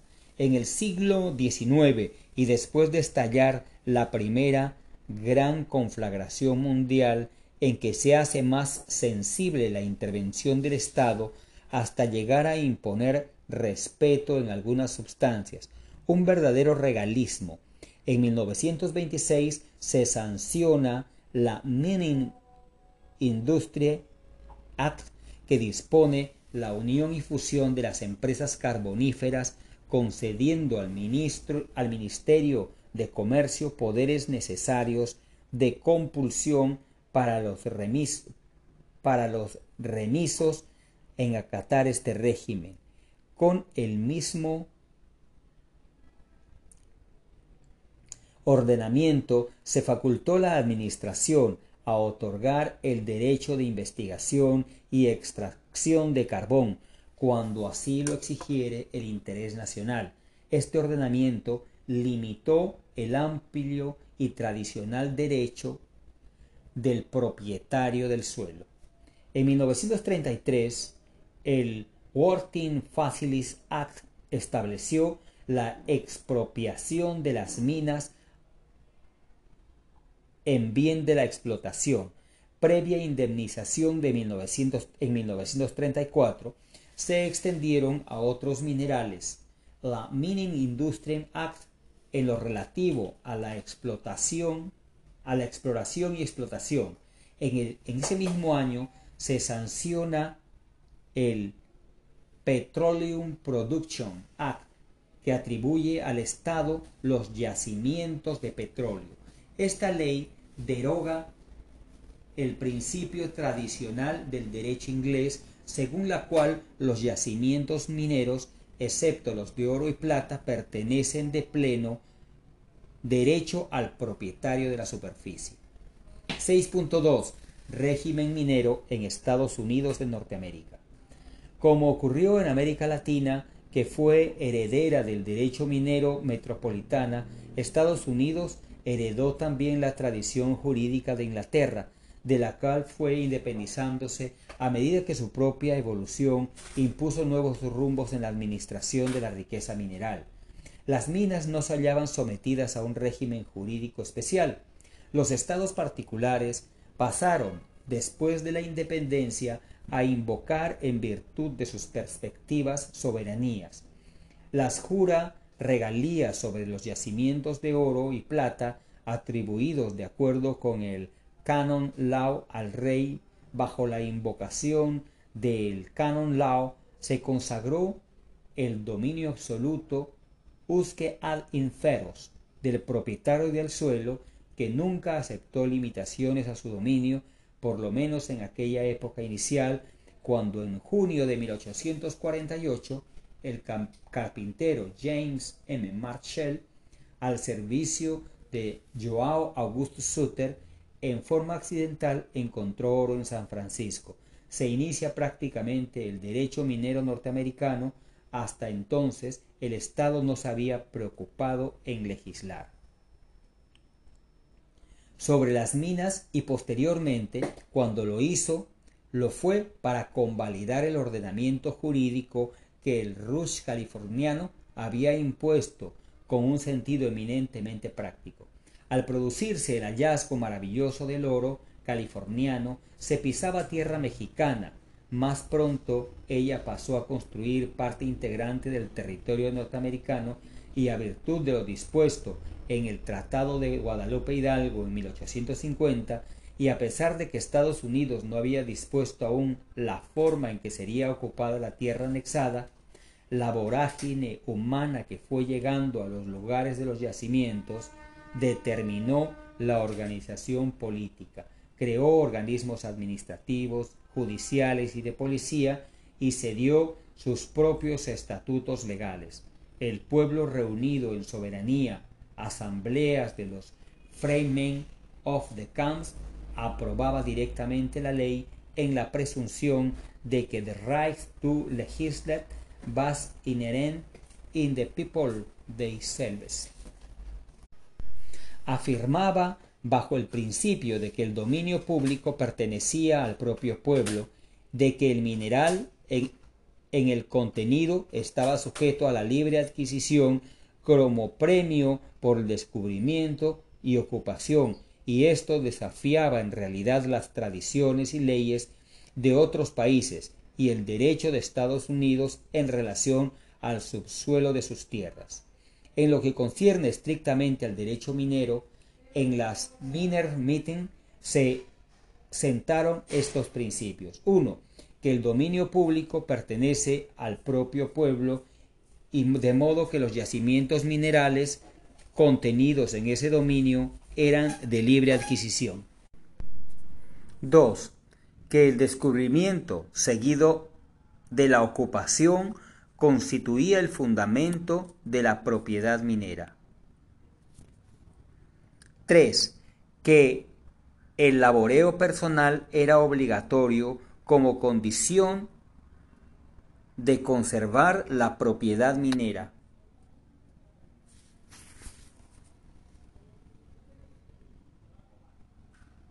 4.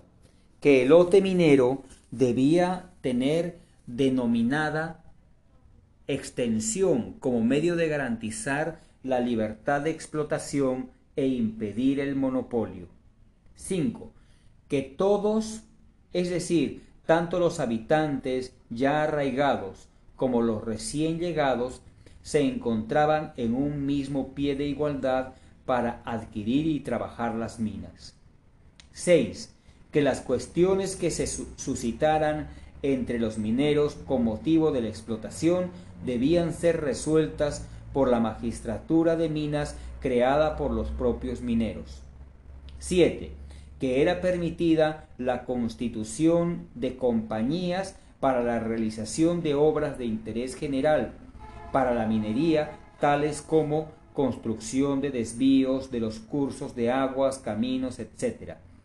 Los mismos principios fueron aplicados más tarde en Utah y en Alaska, cuando sobrevinieron en esas regiones los grandes descubrimientos de plata y de oro respectivamente.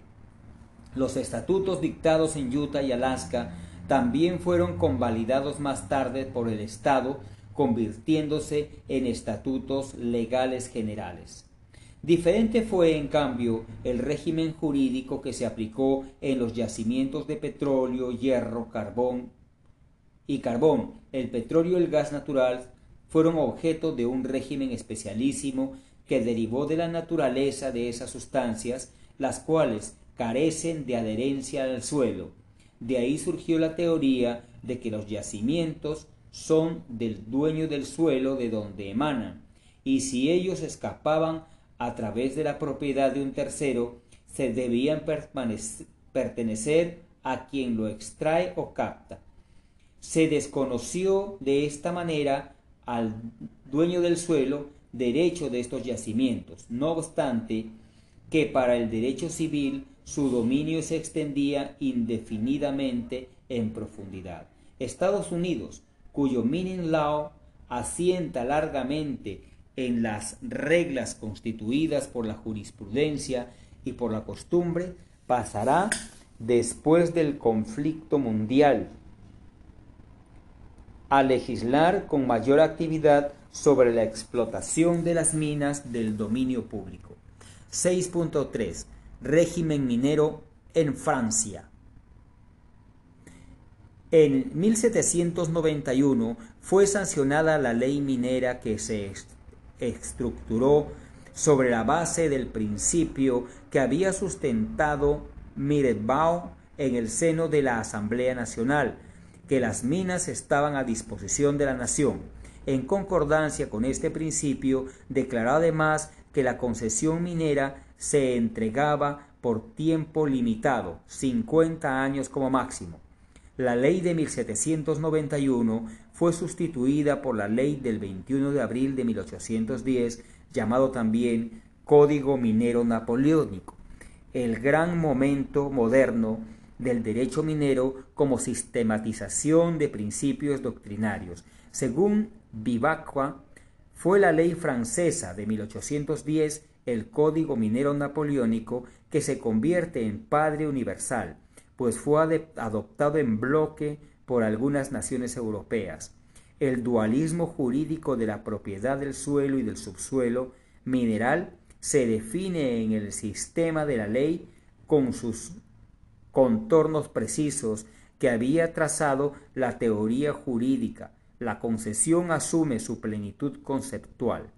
Las demás nociones y principios en que se fundaron la técnica y la ciencia del derecho minero pasaron a ser bebidas en esa gran obra del genio creador de Francia, de no menor importancia en los destinos de la evolución jurídica que su Código Civil, la nación social que de acuerdo con la ley de 1810 sirve de base a la construcción del dominio de las minas, se convierte en paradigma teórico y legislativo hasta la aparición de las altas concepciones. La ley de 1810 estructuró sobre la base del principio que sentó el propio Napoleón, que la mina constituye una propiedad nueva y distinta del suelo, y que nace con el descubrimiento este principio que no era nuevo, ya que de hecho había sido seguido y observado por las colonias españolas, se convirtió en la espina dorsal del sistema.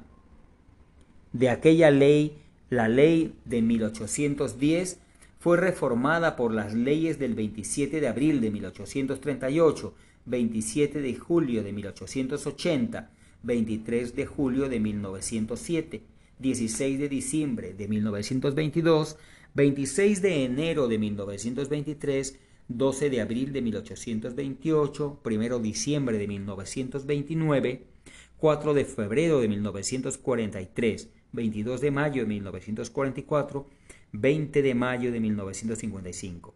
La ley del 20 de mayo de 1955 introdujo una serie de reformas, entre estas podemos anotar las siguientes, que es facultad del Estado acordar preferencia entre varias solicitudes para dar la concesión, ya se trate de propietarios de la superficie, descubridores u otros, que para los hidrocarburos líquidos y gaseosos puede ser instituido un permiso exclusivo de búsqueda por término de cinco años, como máximo, ya sea por prospección geofísica o ya por perforación, con exclusión de toda otra persona, inclusive del propietario del suelo, pudiéndose disponer libremente de los hidrocarburos líquidos y gaseosos extraídos en ocasión de estas búsquedas.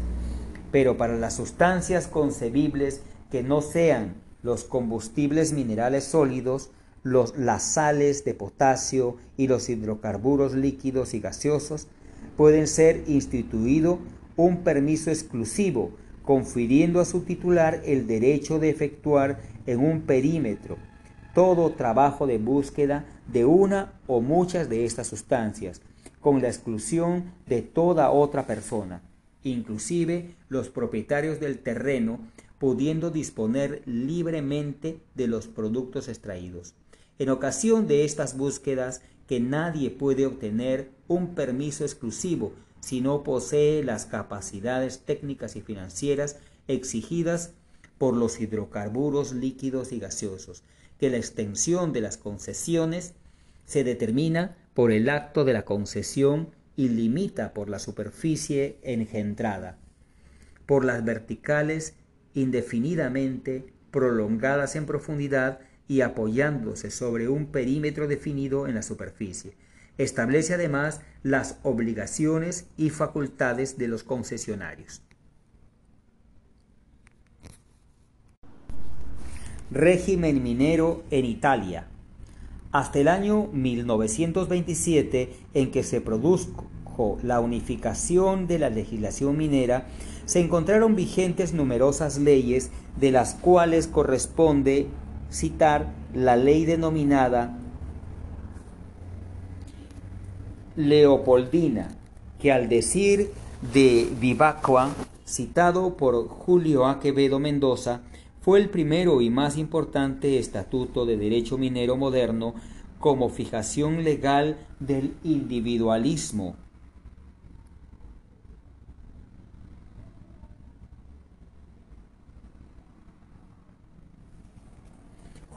Del individualismo jurídico del siglo XIII, en su forma de libertad económica. Esta ley dictada por el duque Leopoldo de Toscana el 13 de mayo de 1788 abolió todos los vínculos feudales relacionados con el subsuelo y las severas restricciones de allí derivadas, anticipando por una revolución incruenta la transformación del derecho de propiedad realizada enseguida tan sangrientamente en Francia. Esta ley restaura el principio fundiario como solemne reivindicación del derecho del superficiario sobre las minas, usurpado según el sentimiento de la mayoría por el señor fundal y finalmente encabezado por el Estado. Por Real Decreto de 1443 de fecha 29 de julio de 1927, se unificó la legislación minera bajo los siguientes principios, que el Estado es dueño de las minas y como tal, solo él puede conferir permisos para investigar y otorgar concesiones de explotación, que para adquirir una concesión de, de investigación o de explotación es siempre necesario acreditar la correspondiente idoneidad técnica y económica para conducir la empresa comprobada por el Ministerio del Ramo, que las minas son bienes de utilidad pública, que es obligación del concesionario mantener las minas en explotación, salvo que por razones justificadas el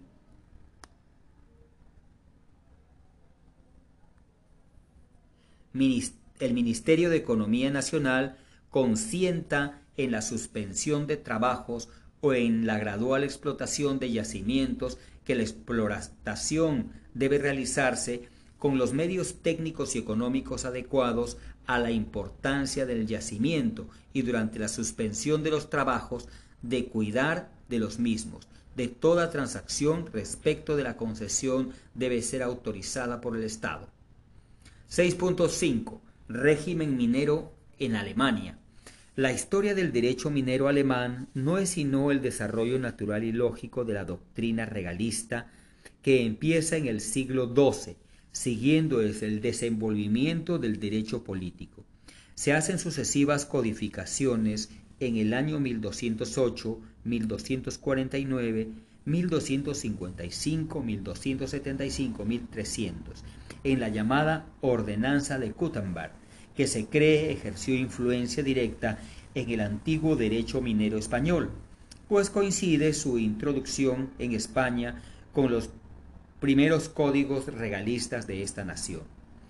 Dada la organización política de Alemania, también ofrecía, como en Italia, un panorama de dispersión legislativa, aunque menos variado que ésta, pues tenían vigencia la ley de Prusia de 1865, la de Sajonia y la de otros estados que han seguido apegados al antiguo derecho de las ordenanzas citadas. El derecho minero alemán no se ha unificado, pero tiende a unificarse sobre el tipo de ley prusiana, formado así por sucesivas adopciones y su codificación definida, el Código de Minas del Imperio Allgemeines Deutscher Bergrecht. Esta ley consagra como principios fundamentales los siguientes. A. Que la mina constituye una propiedad inmueble distinta a la del subsuelo. B. Que el derecho de investigación corresponde a todos y en cualquier terreno, salvo que se realice en terrenos murados o ocupados por edificios.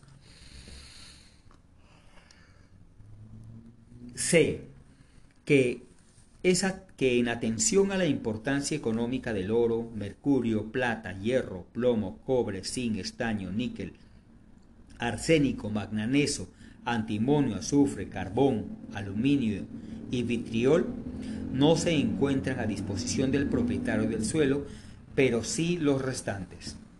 D.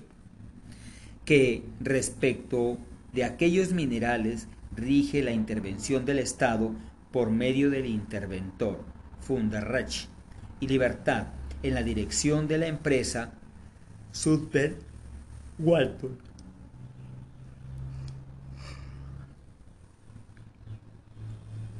E. Que la propiedad minera forma una nueva, con iguales atributos que la propiedad común, solo revocable cuando se encuentre amenazada la seguridad pública o las necesidades de los consumidores. El moderno derecho minero alemán se orienta a la nacionalización y en cierto modo a la socialización.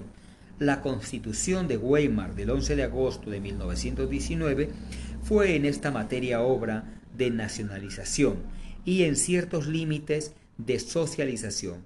El establecimiento de sindicatos obligatorios para la explotación del carbón, ley del 23 de marzo de 1919, del hierro, ley del 1 de abril de 1920, con la participación de los operarios de la dirección, la ley del 28 de febrero de 1935, ordenando transferir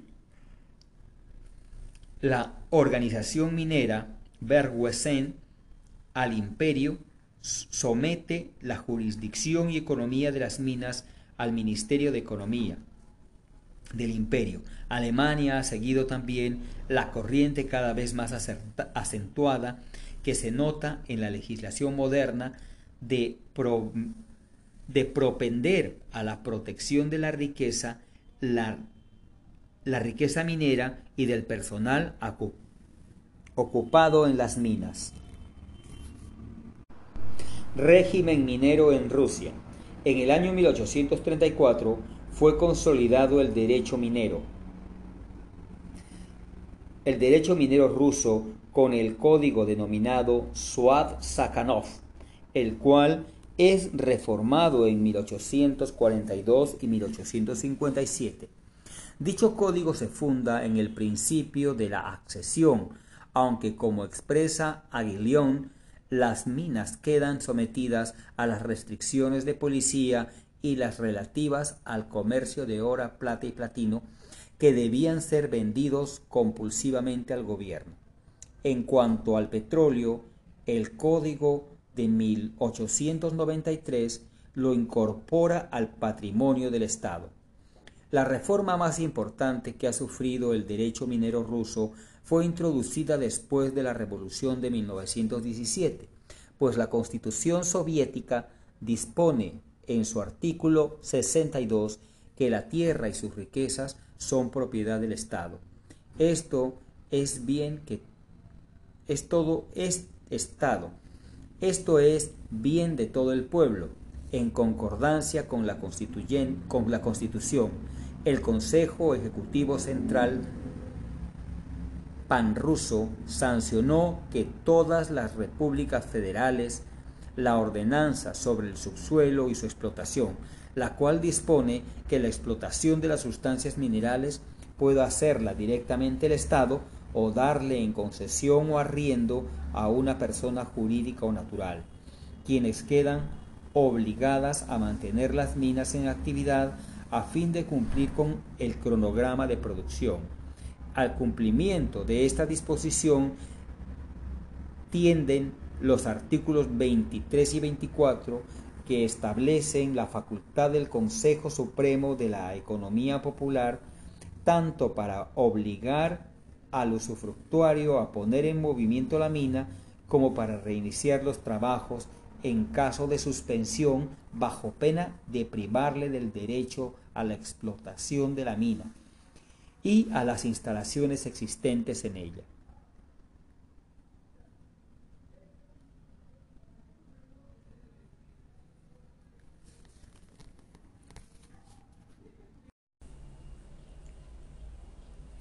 Catastro minero. El catastro minero es la base cartográfica para que los usuarios mineros puedan decidir y solicitar nuevos petitorios mineros. Asimismo es la base para la evaluación de expedientes mineros que realiza el INGEMET y los gobiernos regionales en el procedimiento ordinario minero. El Instituto Geológico, Minero y Metalúrgico, INGEMET, es un órgano público técnico especializado en el sector de energía y minas del Perú, con personería jurídica de derecho público interno. Cuentan autonomía técnica, administrativa y económica, que tiene como objetivo la obtención, almacenamiento, registro, procesamiento, administración y difusión eficiente de la información geocientífica y aquella relacionada a la geología básica los recursos del subsuelo, los riesgos geológicos y el geoambiente. Asimismo, tiene como objetivo conducir el procedimiento ordinario minero, incluyendo la recepción de petitorios, el otorgamiento de concesiones mineras y su extinción según las causales fijadas por la ley, ordenando y sistematizando la información georreferenciada mediante el Catastro Minero Nacional, así como la administración y distribución de derecho de vigencia y penalidad. Administra el precatastro minero, el Catastro Minero Nacional y el Catastro de áreas restringidas a la actividad minera. Ley número 26615 26615, que crea el catastro minero. De acuerdo a la ley Catastro Minero, ley número 26615, el catastro minero nacional está constituido por A. El sistema de cuadrícula a que se refiere el artículo segundo del texto único ordenado de la Ley General de Minería, TUO, aprobado por Decreto Supremo número 004-92-EM. B. Las concesiones mineras vigentes otorgadas y las que se otorguen como consecuencia de denuncio formulado al amparo de las legislaciones anteriores al decreto número 708 que cuenten con coordenadas universal, transversal, mercator, UTM, definida según lo dispuesto en la presente ley. Las concesiones mineras vigentes otorgadas y que se otorguen al amparo del TUO y que cuenten con resolución consentida de las concesiones de beneficio de labor general y de transporte minero que cuenten con coordenadas UTM definitivas según lo dispuesto en la presente ley. De acuerdo a esta ley número 2615, las coordenadas UTM de las vértices de la cuadratura de la concesión minera consignadas en la publicación o en la resolución que las apruebe según el caso y como parte integrante de su título se incorporará en el catastro minero nacional con carácter de definitivas. Pre-catastro minero está constituido por las canteras de materiales de construcción que se utilizan para la ejecución de obras públicas, de acuerdo a lo establecido en el DS 037-98EM. Catastro de áreas restringidas a la actividad minera. Está constituido por diversas capas de información generadas por otros sectores. Esta información es recibida y tramitada por la Unidad de Áreas Restringidas de la Dirección de Catastro Minero de acuerdo a la directiva aprobada por resolución jefatural número 103-2002 INAC. Las áreas restringidas a las actividades mineras que presenten observaciones técnicas y o documentales y se encuentren en procesos de completar la información son ingresadas diferenciadamente y con carácter referencial en el catastro de áreas restringidas, siempre que reúnan condiciones técnicas que no impidan la gratificación de acuerdo a la dirección indicada. GeoCatMin, Sistema de Información Geológico y Catastral Minero. El INGEMED presenta al país y al mundo al GeoCatMin, sistema de información que pone en valor más de 30 años de investigación del territorio nacional que incluyen 17.000 informes técnicos, un millón de páginas escaneadas y 2.000 productos geológicos entre mapas y boletines. Es útil. Para muchos sectores, sector minero, permite conocer las áreas libres u ocupadas por la explotación, por la exploración, sector agroindustrial ubicado en las aguas subterráneas para el riego, sector construcción, ubicado en los insumos industriales, gobiernos locales, identificar las zonas de riesgo y desarrollar una zonificación adecuada, sector turismo, gobiernos regionales, sector de energía, etc. El GeoCatmin es de alcance mundial porque es desarrollado en web. Es innovador al ser el primer servicio geológico en Sudamérica en explotar esta tecnología y adicional y adicionarle múltiples funcionalidades es eficiente por reducir el tiempo de acceso a la información. Es interactivo porque el usuario define qué área realizar, qué área analizar. Es creativo porque brinda una solución original y funcional. Es interoperable porque es accedido por otros sistemas nacionales e internacionales. Es gratuito y es una ventanilla única para acceder a más de 80 mapas de información. El GeoCatmin se elaboró con más de 100 capas de información geológica y minera y con información libre de MINEM, MTC, MINAM, INEI, COFOPRI, CERNAM, etc., a quienes los consideramos los principales aliados. Impacto alcanzado.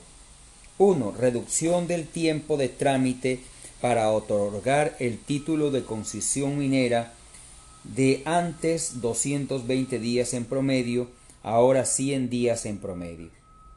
2. Mayor acceso a la información acumulada de interacciones, reducción del 90%. Las visitas de los usuarios a la institución se ven reflejadas con más por las interacciones de GeoCadmin han llegado a 300.000 diarias, llegando a acumular desde su lanzamiento más de 150 millones. 3. Difusión de información a nivel internacional. Son más de 100 países que han visitado el GeoCadmin. Número de visitas a la web institucional antes del GeoCadmin, 120.000 visitas promedio anual. Después, 310.000 visitas promedio anual. 4. Disponibilidad de la información a nivel nacional. El 100% de los gobiernos regionales y diferentes entidades del país acceden, acceden al GeoCatmin para encontrar información fundamental para la toma de decisiones. Antes se mostraban 10 capas de información georreferenciada. Después del GeoCatmin se ofrecen más de 100 capas georreferenciada interactivas. ¿A quién pertenecen originalmente los yacimientos o recursos mineros? Con respecto al dominio originario, se han planteado en la doctrina tres soluciones. A. Atribuye el dominio originario al propietario del terreno superficial. B. Declara que los yacimientos originalmente no pertenecen a nadie ni al Estado. C. Atribuyen el dominio originario a la colectividad representada por el Estado. Sistemas de dominio originario. A. Sistema de accesión o fundiario. Fundus. Heredad. Conforme a este sistema, el propietario de un terreno superficial, en virtud de su título de propiedad y en aplicación del principio de accesión, se convierte automáticamente en propietario del yacimiento o yacimientos dentro de los límites de su propiedad. Los elementos superficie y yacimiento constituyen una unidad, parte de un todo sujetos al mismo régimen legal y, y el yacimiento resulta un elemento accesorio que sigue la suerte del, del bien principal, la superficie. Para sus defensores, el sistema de accesión deriva del derecho natural y como anota Catalano en 1960, por derecho natural los yacimientos que existen en un terreno forman parte de éste y pertenecen al propietario, como la hierba y los cultivos. Este sistema fue acogido por el primitivo derecho romano que ejerció notable influencia en la Edad Media. Posteriormente fue definido, defendido por los fisiócratas como Quesnay y Mercier y de la Riviere, también por Smith-Say, Lafebre, de la Planché, Desmoyer, Jovellanos, Sánchez Román, Hugo Bunge, Guerico y otros. En el sistema de accesión corresponde a los principales aprovechar los yacimientos, aquellos que se encuentren en su propiedad o aquellos que sean de propiedad ajena, previo acuerdo con el propietario, o aquellos que se encuentren en tierras públicas, previa concesión, si bien no hay impedimento legal, para que el Estado actúe como empresario minero, por lo general no ejerce actividades mineras, pues la concepción teórica del sistema es opuesta a la intervención estatal. Este sistema se aplica con diferentes modalidades y excepciones en Sudáfrica, Estados Unidos, Gran Bretaña, Nueva Zelanda, Sri Lanka y Canadá. B. Sistema de ocupación res rudius, regaliza y libertad de minas. Los autores emplean distintos nombres para referirse a esa respuesta y nos ofrecen entre otros los sistemas de ocupación res nullius, regalista y libertad de minas. Las características comunes de estos sistemas son las siguientes. Separan como elementos diferentes los regímenes legales propios, el yacimiento de la superficie. Declaran que los yacimientos originalmente no pertenecen a nadie ni al Estado. Estos sistemas varían en cuanto a la forma de adquirir el derecho sobre los yacimientos. Pueden ser el primer ocupante, el descubridor, el primer solicitante o aquel que ofrezca mejores condiciones para su explotación. Cano, Guillermo, 1962, Código de Minería de la República Argentina, anota que el sistema de, de ocupación se apoya en dos principios fundamentales, la separación del suelo y yacimiento minero como elementos distintos que pueden pertenecer a dos personas diferentes y que los yacimientos originariamente no pertenecen a nadie ni al Estado. Turgot en 1844, Memorias sobre minas y canteras, propuso este sistema. Las reglas eran 1. Todo individuo tiene derecho a excavar la tierra en su propio campo. 2. Nadie tiene derecho a excavar el campo ajeno sin el consentimiento del dueño. 3. Es lícito a toda persona abrir galerías bajo el terreno de otro, siempre que tome las precauciones necesarias para evitar daños a la propiedad. 4. El que en uso de esta libertad hubiese minado debajo de sus tierras o de las ajenas, se ha hecho propietario a título de primer ocupante en las obras que ha realizado bajo tierra y de las sustancias que ha extraído, pero sin adquirir nada más.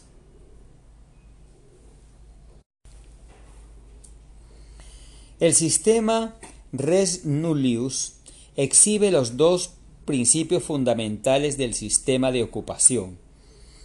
Separación legal del suelo y yacimiento. Y el supuesto que los yacimientos originariamente no pertenecen a nadie. Sistema propugnado por Dalos, Maudier, Biot, Pagano, Chevalier, do Stefano Catellani, Callellani y otros. ESA, 1930. Ladroid, Ladroid. Minier de Principaus Etas Civiles denomina que este sistema de la concesión.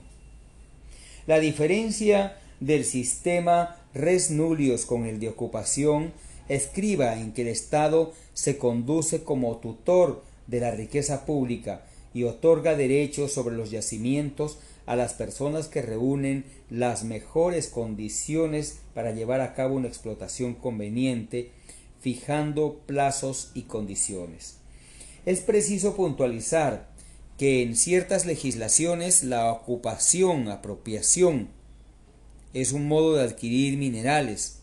Así, por ejemplo, encontramos en nuestra legislación el artículo 929 del Código Civil que declara las cosas que no pertenecen a nadie, como las piedras, conchas u otras análogas que se hallen en el mar o en los ríos o en sus playas u orillas, se adquieren por la persona que las aprenda, salvo las prevenciones de la ley y reglamentos. Este dispositivo permite, pues, adquirir por apropiación ciertos minerales, aun cuando formula una declaración opuesta a la Constitución. En efecto, el artículo 66 de la Constitución, de modo explícito, atribuye el dominio originario de todos los minerales sin excepción alguna al Estado. Es decir, no procede declarar que hay minerales que son cosa de nadie. Sistema dominalista y socialista. Sistema dominalista. También llamado regalista o regalista dominalista. Atribuye el dominio originario de los yacimientos al Estado. Este sistema distingue o separa con regímenes legales propios la superficie del yacimiento. la denominación regalista deriva de regalía, regalis, regio, derecho propio del soberano. Pre, preeminencia prerrogativa o excepción particular y privativa que en virtud de la suprema autoridad la potestad ejerce un soberano, un soberano. Conchepin Lois en 1922, Le Droit Minier en su Cise Dance, Ces Rapport Alev afirma que los derechos regalianos serán resultado de un error, de un contrasentido histórico. El hábito de imponer impuestos a los yacimientos, que no eran otros que impuestos especiales de carácter administrativos, derivados del derecho romano, que dejan poco a poco implantada la idea de un impuesto al propietario y derechos privados del soberano sobre los yacimientos. Vivacqua Atilio, 1942. A nova política del subsolo, EO, régimen legal de minas, explica que la reacción contra el pasado no permitirá la consagración del dominio estatal sobre los yacimientos, porque subsistía la intolerable reminiscencia de la monarquía. De ahí que los juristas y economistas imaginarían imaginaran los yacimientos como cosas sin dueños, cuyo goce y propiedad otorgaría a los particulares el poder público. Por esta vía se procuró atender la libertad económica sin violación aparente o formal del derecho individual, derivado de la accesión, derecho a una indemnización y asimismo sin reconocer ostensiblemente el derecho dominial del Estado.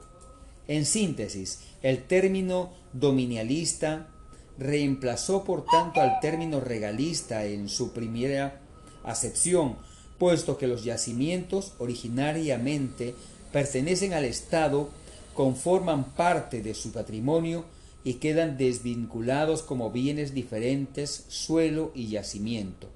El Estado está capacitado para vender, arrendar, hipotecar, permutar, conceder o explorar los yacimientos él mismo.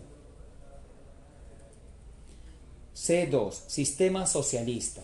En el sistema socialista, el dominio originario de los yacimientos pertenece al Estado y se separa la superficie del recurso mineral. Son bienes distintos, con un régimen legal propio cada uno.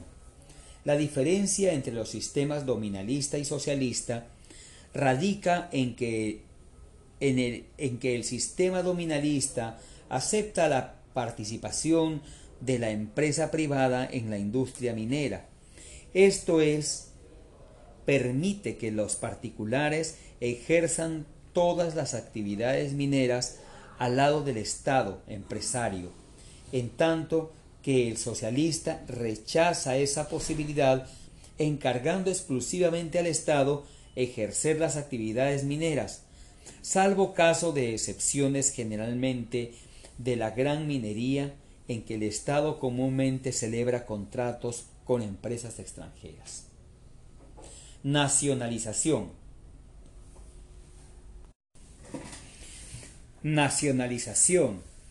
No confundamos al sistema socialista con la nacionalización que se define como el acto estatal derivado de la competencia del legislador que sustrae a la iniciativa o propiedad privada bienes, empresas o una actividad, medios de producción o de cambio para asignarlos al Estado u organismos creados por él, apoyado en razones de utilidad pública o de interés social.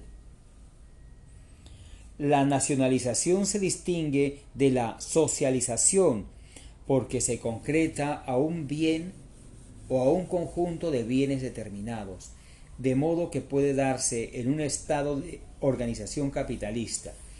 En el sector minero mencionamos por ejemplo, como ejemplo la, la nacionalización de Marcona, de Cerro de Pasco, de Cerro Verde, Brea y Pariñas, etc., o el monopolio del Estado respecto a la comercialización de los minerales. Legislación peruana. Sistema de dominio originario. ¿Cuál de los sistemas de dominio originario de los yacimientos mineros adopta la legislación peruana? La legislación peruana adopta el sistema dominalista. La Constitución en su artículo 66 declara que los recursos naturales renovables y no renovables son patrimonio de la nación. El Estado es soberano en su aprovechamiento por ley orgánica, se fijan las condiciones de su utilización y de su otorgamiento a particulares. La concesión otorga a su titular un derecho real sujeto a dicha norma legal el texto único ordenado. Artículo 2, tip Reitera la declaración constitucional. Todos los recursos minerales pertenecen al Estado cuya propiedad es inalienable e imprescriptible. Separación legal de superficie y yacimiento. La ley peruana distingue entre superficie y yacimiento. En efecto, el artículo 954 del Código Civil dice la propiedad del predio se extiende al subsuelo y sobresuelo, comprendiendo dentro de los planos verticales del perímetro superficial hasta donde sea útil al propietario el ejercicio de su derecho. La propiedad del subsuelo no comprende los recursos naturales, los yacimientos y restos arqueológicos, ni otros bienes regidos por las leyes especiales. El artículo 9 del TUO de la LG se refiere a esta situación. La concesión minera es, un inmueble distinto y separado al predio donde se encuentra ubicado. Es necesario advertir que esa situación es aplicable únicamente a las concesiones mineras, no así a las concesiones de beneficio, labor general y transporte minero, por la sencilla razón de que el artículo 9 forma parte del título 2, capítulo 1, las concesiones mineras que tratan de la exploración y explotación, en tanto que las otras concesiones se encuentran en los capítulos 2, 3 y 4 del mismo título. Al respecto, algunos autores manifiestan que cuando la LGM dice concesión minera, se refiere al, al género, es decir, comprende las actividades mineras de explotación, exploración y beneficio, labor general y transporte minero, lo cual no es exacto. Queremos aclarar que concesión minera designa los derechos mineros de exploración y explotación en tanto, la concesión denota a los derechos mineros de beneficio, labor general y transporte minero. Participación de la empresa privada en la industria minera. Los particulares están autorizados para ejercer todas las actividades mineras conforme lo establece el artículo 66 de la Constitución, que enuncia que por ley orgánica se fijan las condiciones que se utilizaron y otorgamientos particulares. El artículo 885, inciso 8 del Código Civil, consigna son inmuebles las concesiones mineras obtenidas por particulares y el artículo 2 TP del TUO declara que el aprovechamiento de los recursos minerales se realiza a través de la actividad empresarial del Estado y de los particulares mediante el régimen de concesiones. El Estado empresario minero. El Estado tiene derecho a ejercer sin excepción todas las actividades de la industria minera a través de la actividad empresarial de conformidad con los artículos 60 y 66 de la Constitución, artículo 2 del TP y el artículo 24 del TUO de la LGM, Ley General de Minería. El año de 1991 se promulgó, se promulgó el decreto legislativo número 674, Ley de Promoción de la Inversión Privada de las empresas del Estado. Esta norma declaraba de interés nacional la promoción de la inversión privada de las empresas que conforman la actividad empresarial del Estado. Y en el artículo 10 establecía, con la finalidad de facilitar este proceso, la empresa del Estado debería fusionarse, dividirse y reorganizarse, cuando así lo decida la COPRI.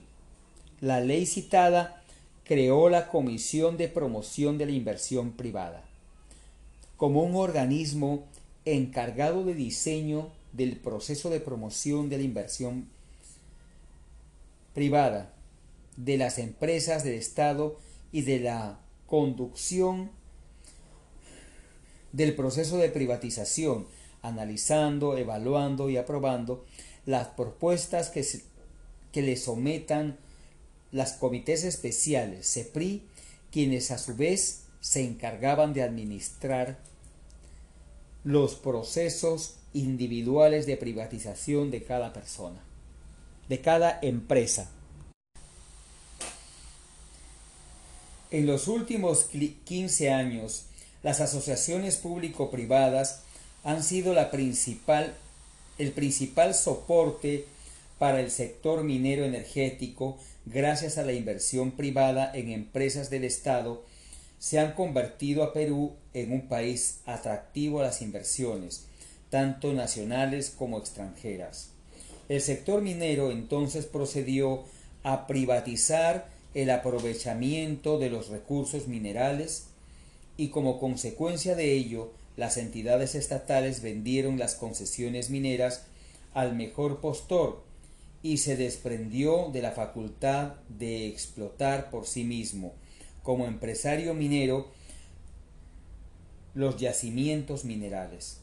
Belaúnde Moreira, 1998, de Derecho Minero y Concesión Minera, anota que, sin embargo, el Estado mantiene la condición de accionista minoritario en algunas de las empresas privadas y que conserva, por lo menos teóricamente, una función fiscalizadora y reguladora de esas inversiones en aspectos fundamentales tales como el cumplimiento de las obligaciones pactadas en los contratos de privatización y de las obligaciones generales señaladas en la ley minera. Ubicación de los yacimientos en el dominio del Estado peruano. Expuestos los sistemas de dominio originario, así como el sistema que adopta el ordenamiento legal separado, el ordenamiento legal peruano, queda aún por desarrollar cuál es la ubicación de los yacimientos en el dominio estatal, las características de la relación jurídica entre el Estado y sus bienes no son las mismas en todos los casos. Tradicionalmente, el dominio del Estado sobre sus bienes se ha dividido en dos categorías, bienes de dominio público, bienes de dominio privado o patrimonial. No es posible formular una regla general que determine los bienes que pertenecen al dominio público y al privado del Estado, porque las legislaciones, según su orientación, difieren en cuanto a la ubicación de los bienes. Por ejemplo, en relación con, el yacimiento, con los yacimientos, algunas legislaciones los ubican en el dominio público y otras en el dominio privado del Estado. La Constitución vigente, en su artículo 66, se limita a decir que la ley fijará las condiciones de su utilización y de su otorgamiento a los particulares. Ahora bien, el artículo citado se refiere a la concesión que no transfiere la propiedad. Además, hay que agregar lo dispuesto por el artículo segundo TP del texto único ordenado que muy claramente dispone que todos los recursos minerales pertenecen al Estado cuya propiedad es inalienable e imprescriptible. Habría que puntualizar que en consecuencia el titular de exploración o explotación sólo adquiere el derecho de explotar y explotar el derecho de explorar y explotar, pero no adquiere la propiedad del yacimiento, se convierte en propietario de los minerales una vez que los ha extraído. En conclusión, los yacimientos pertenecen al dominio público del Estado, porque sus, son bienes destinados al fomento de la riqueza nacional e incluso la industria minera, eh, debe observarse asimismo que el artículo 73 de la Constitución declara que los bienes de dominio público son inalienables e imprescriptibles de utilidad pública.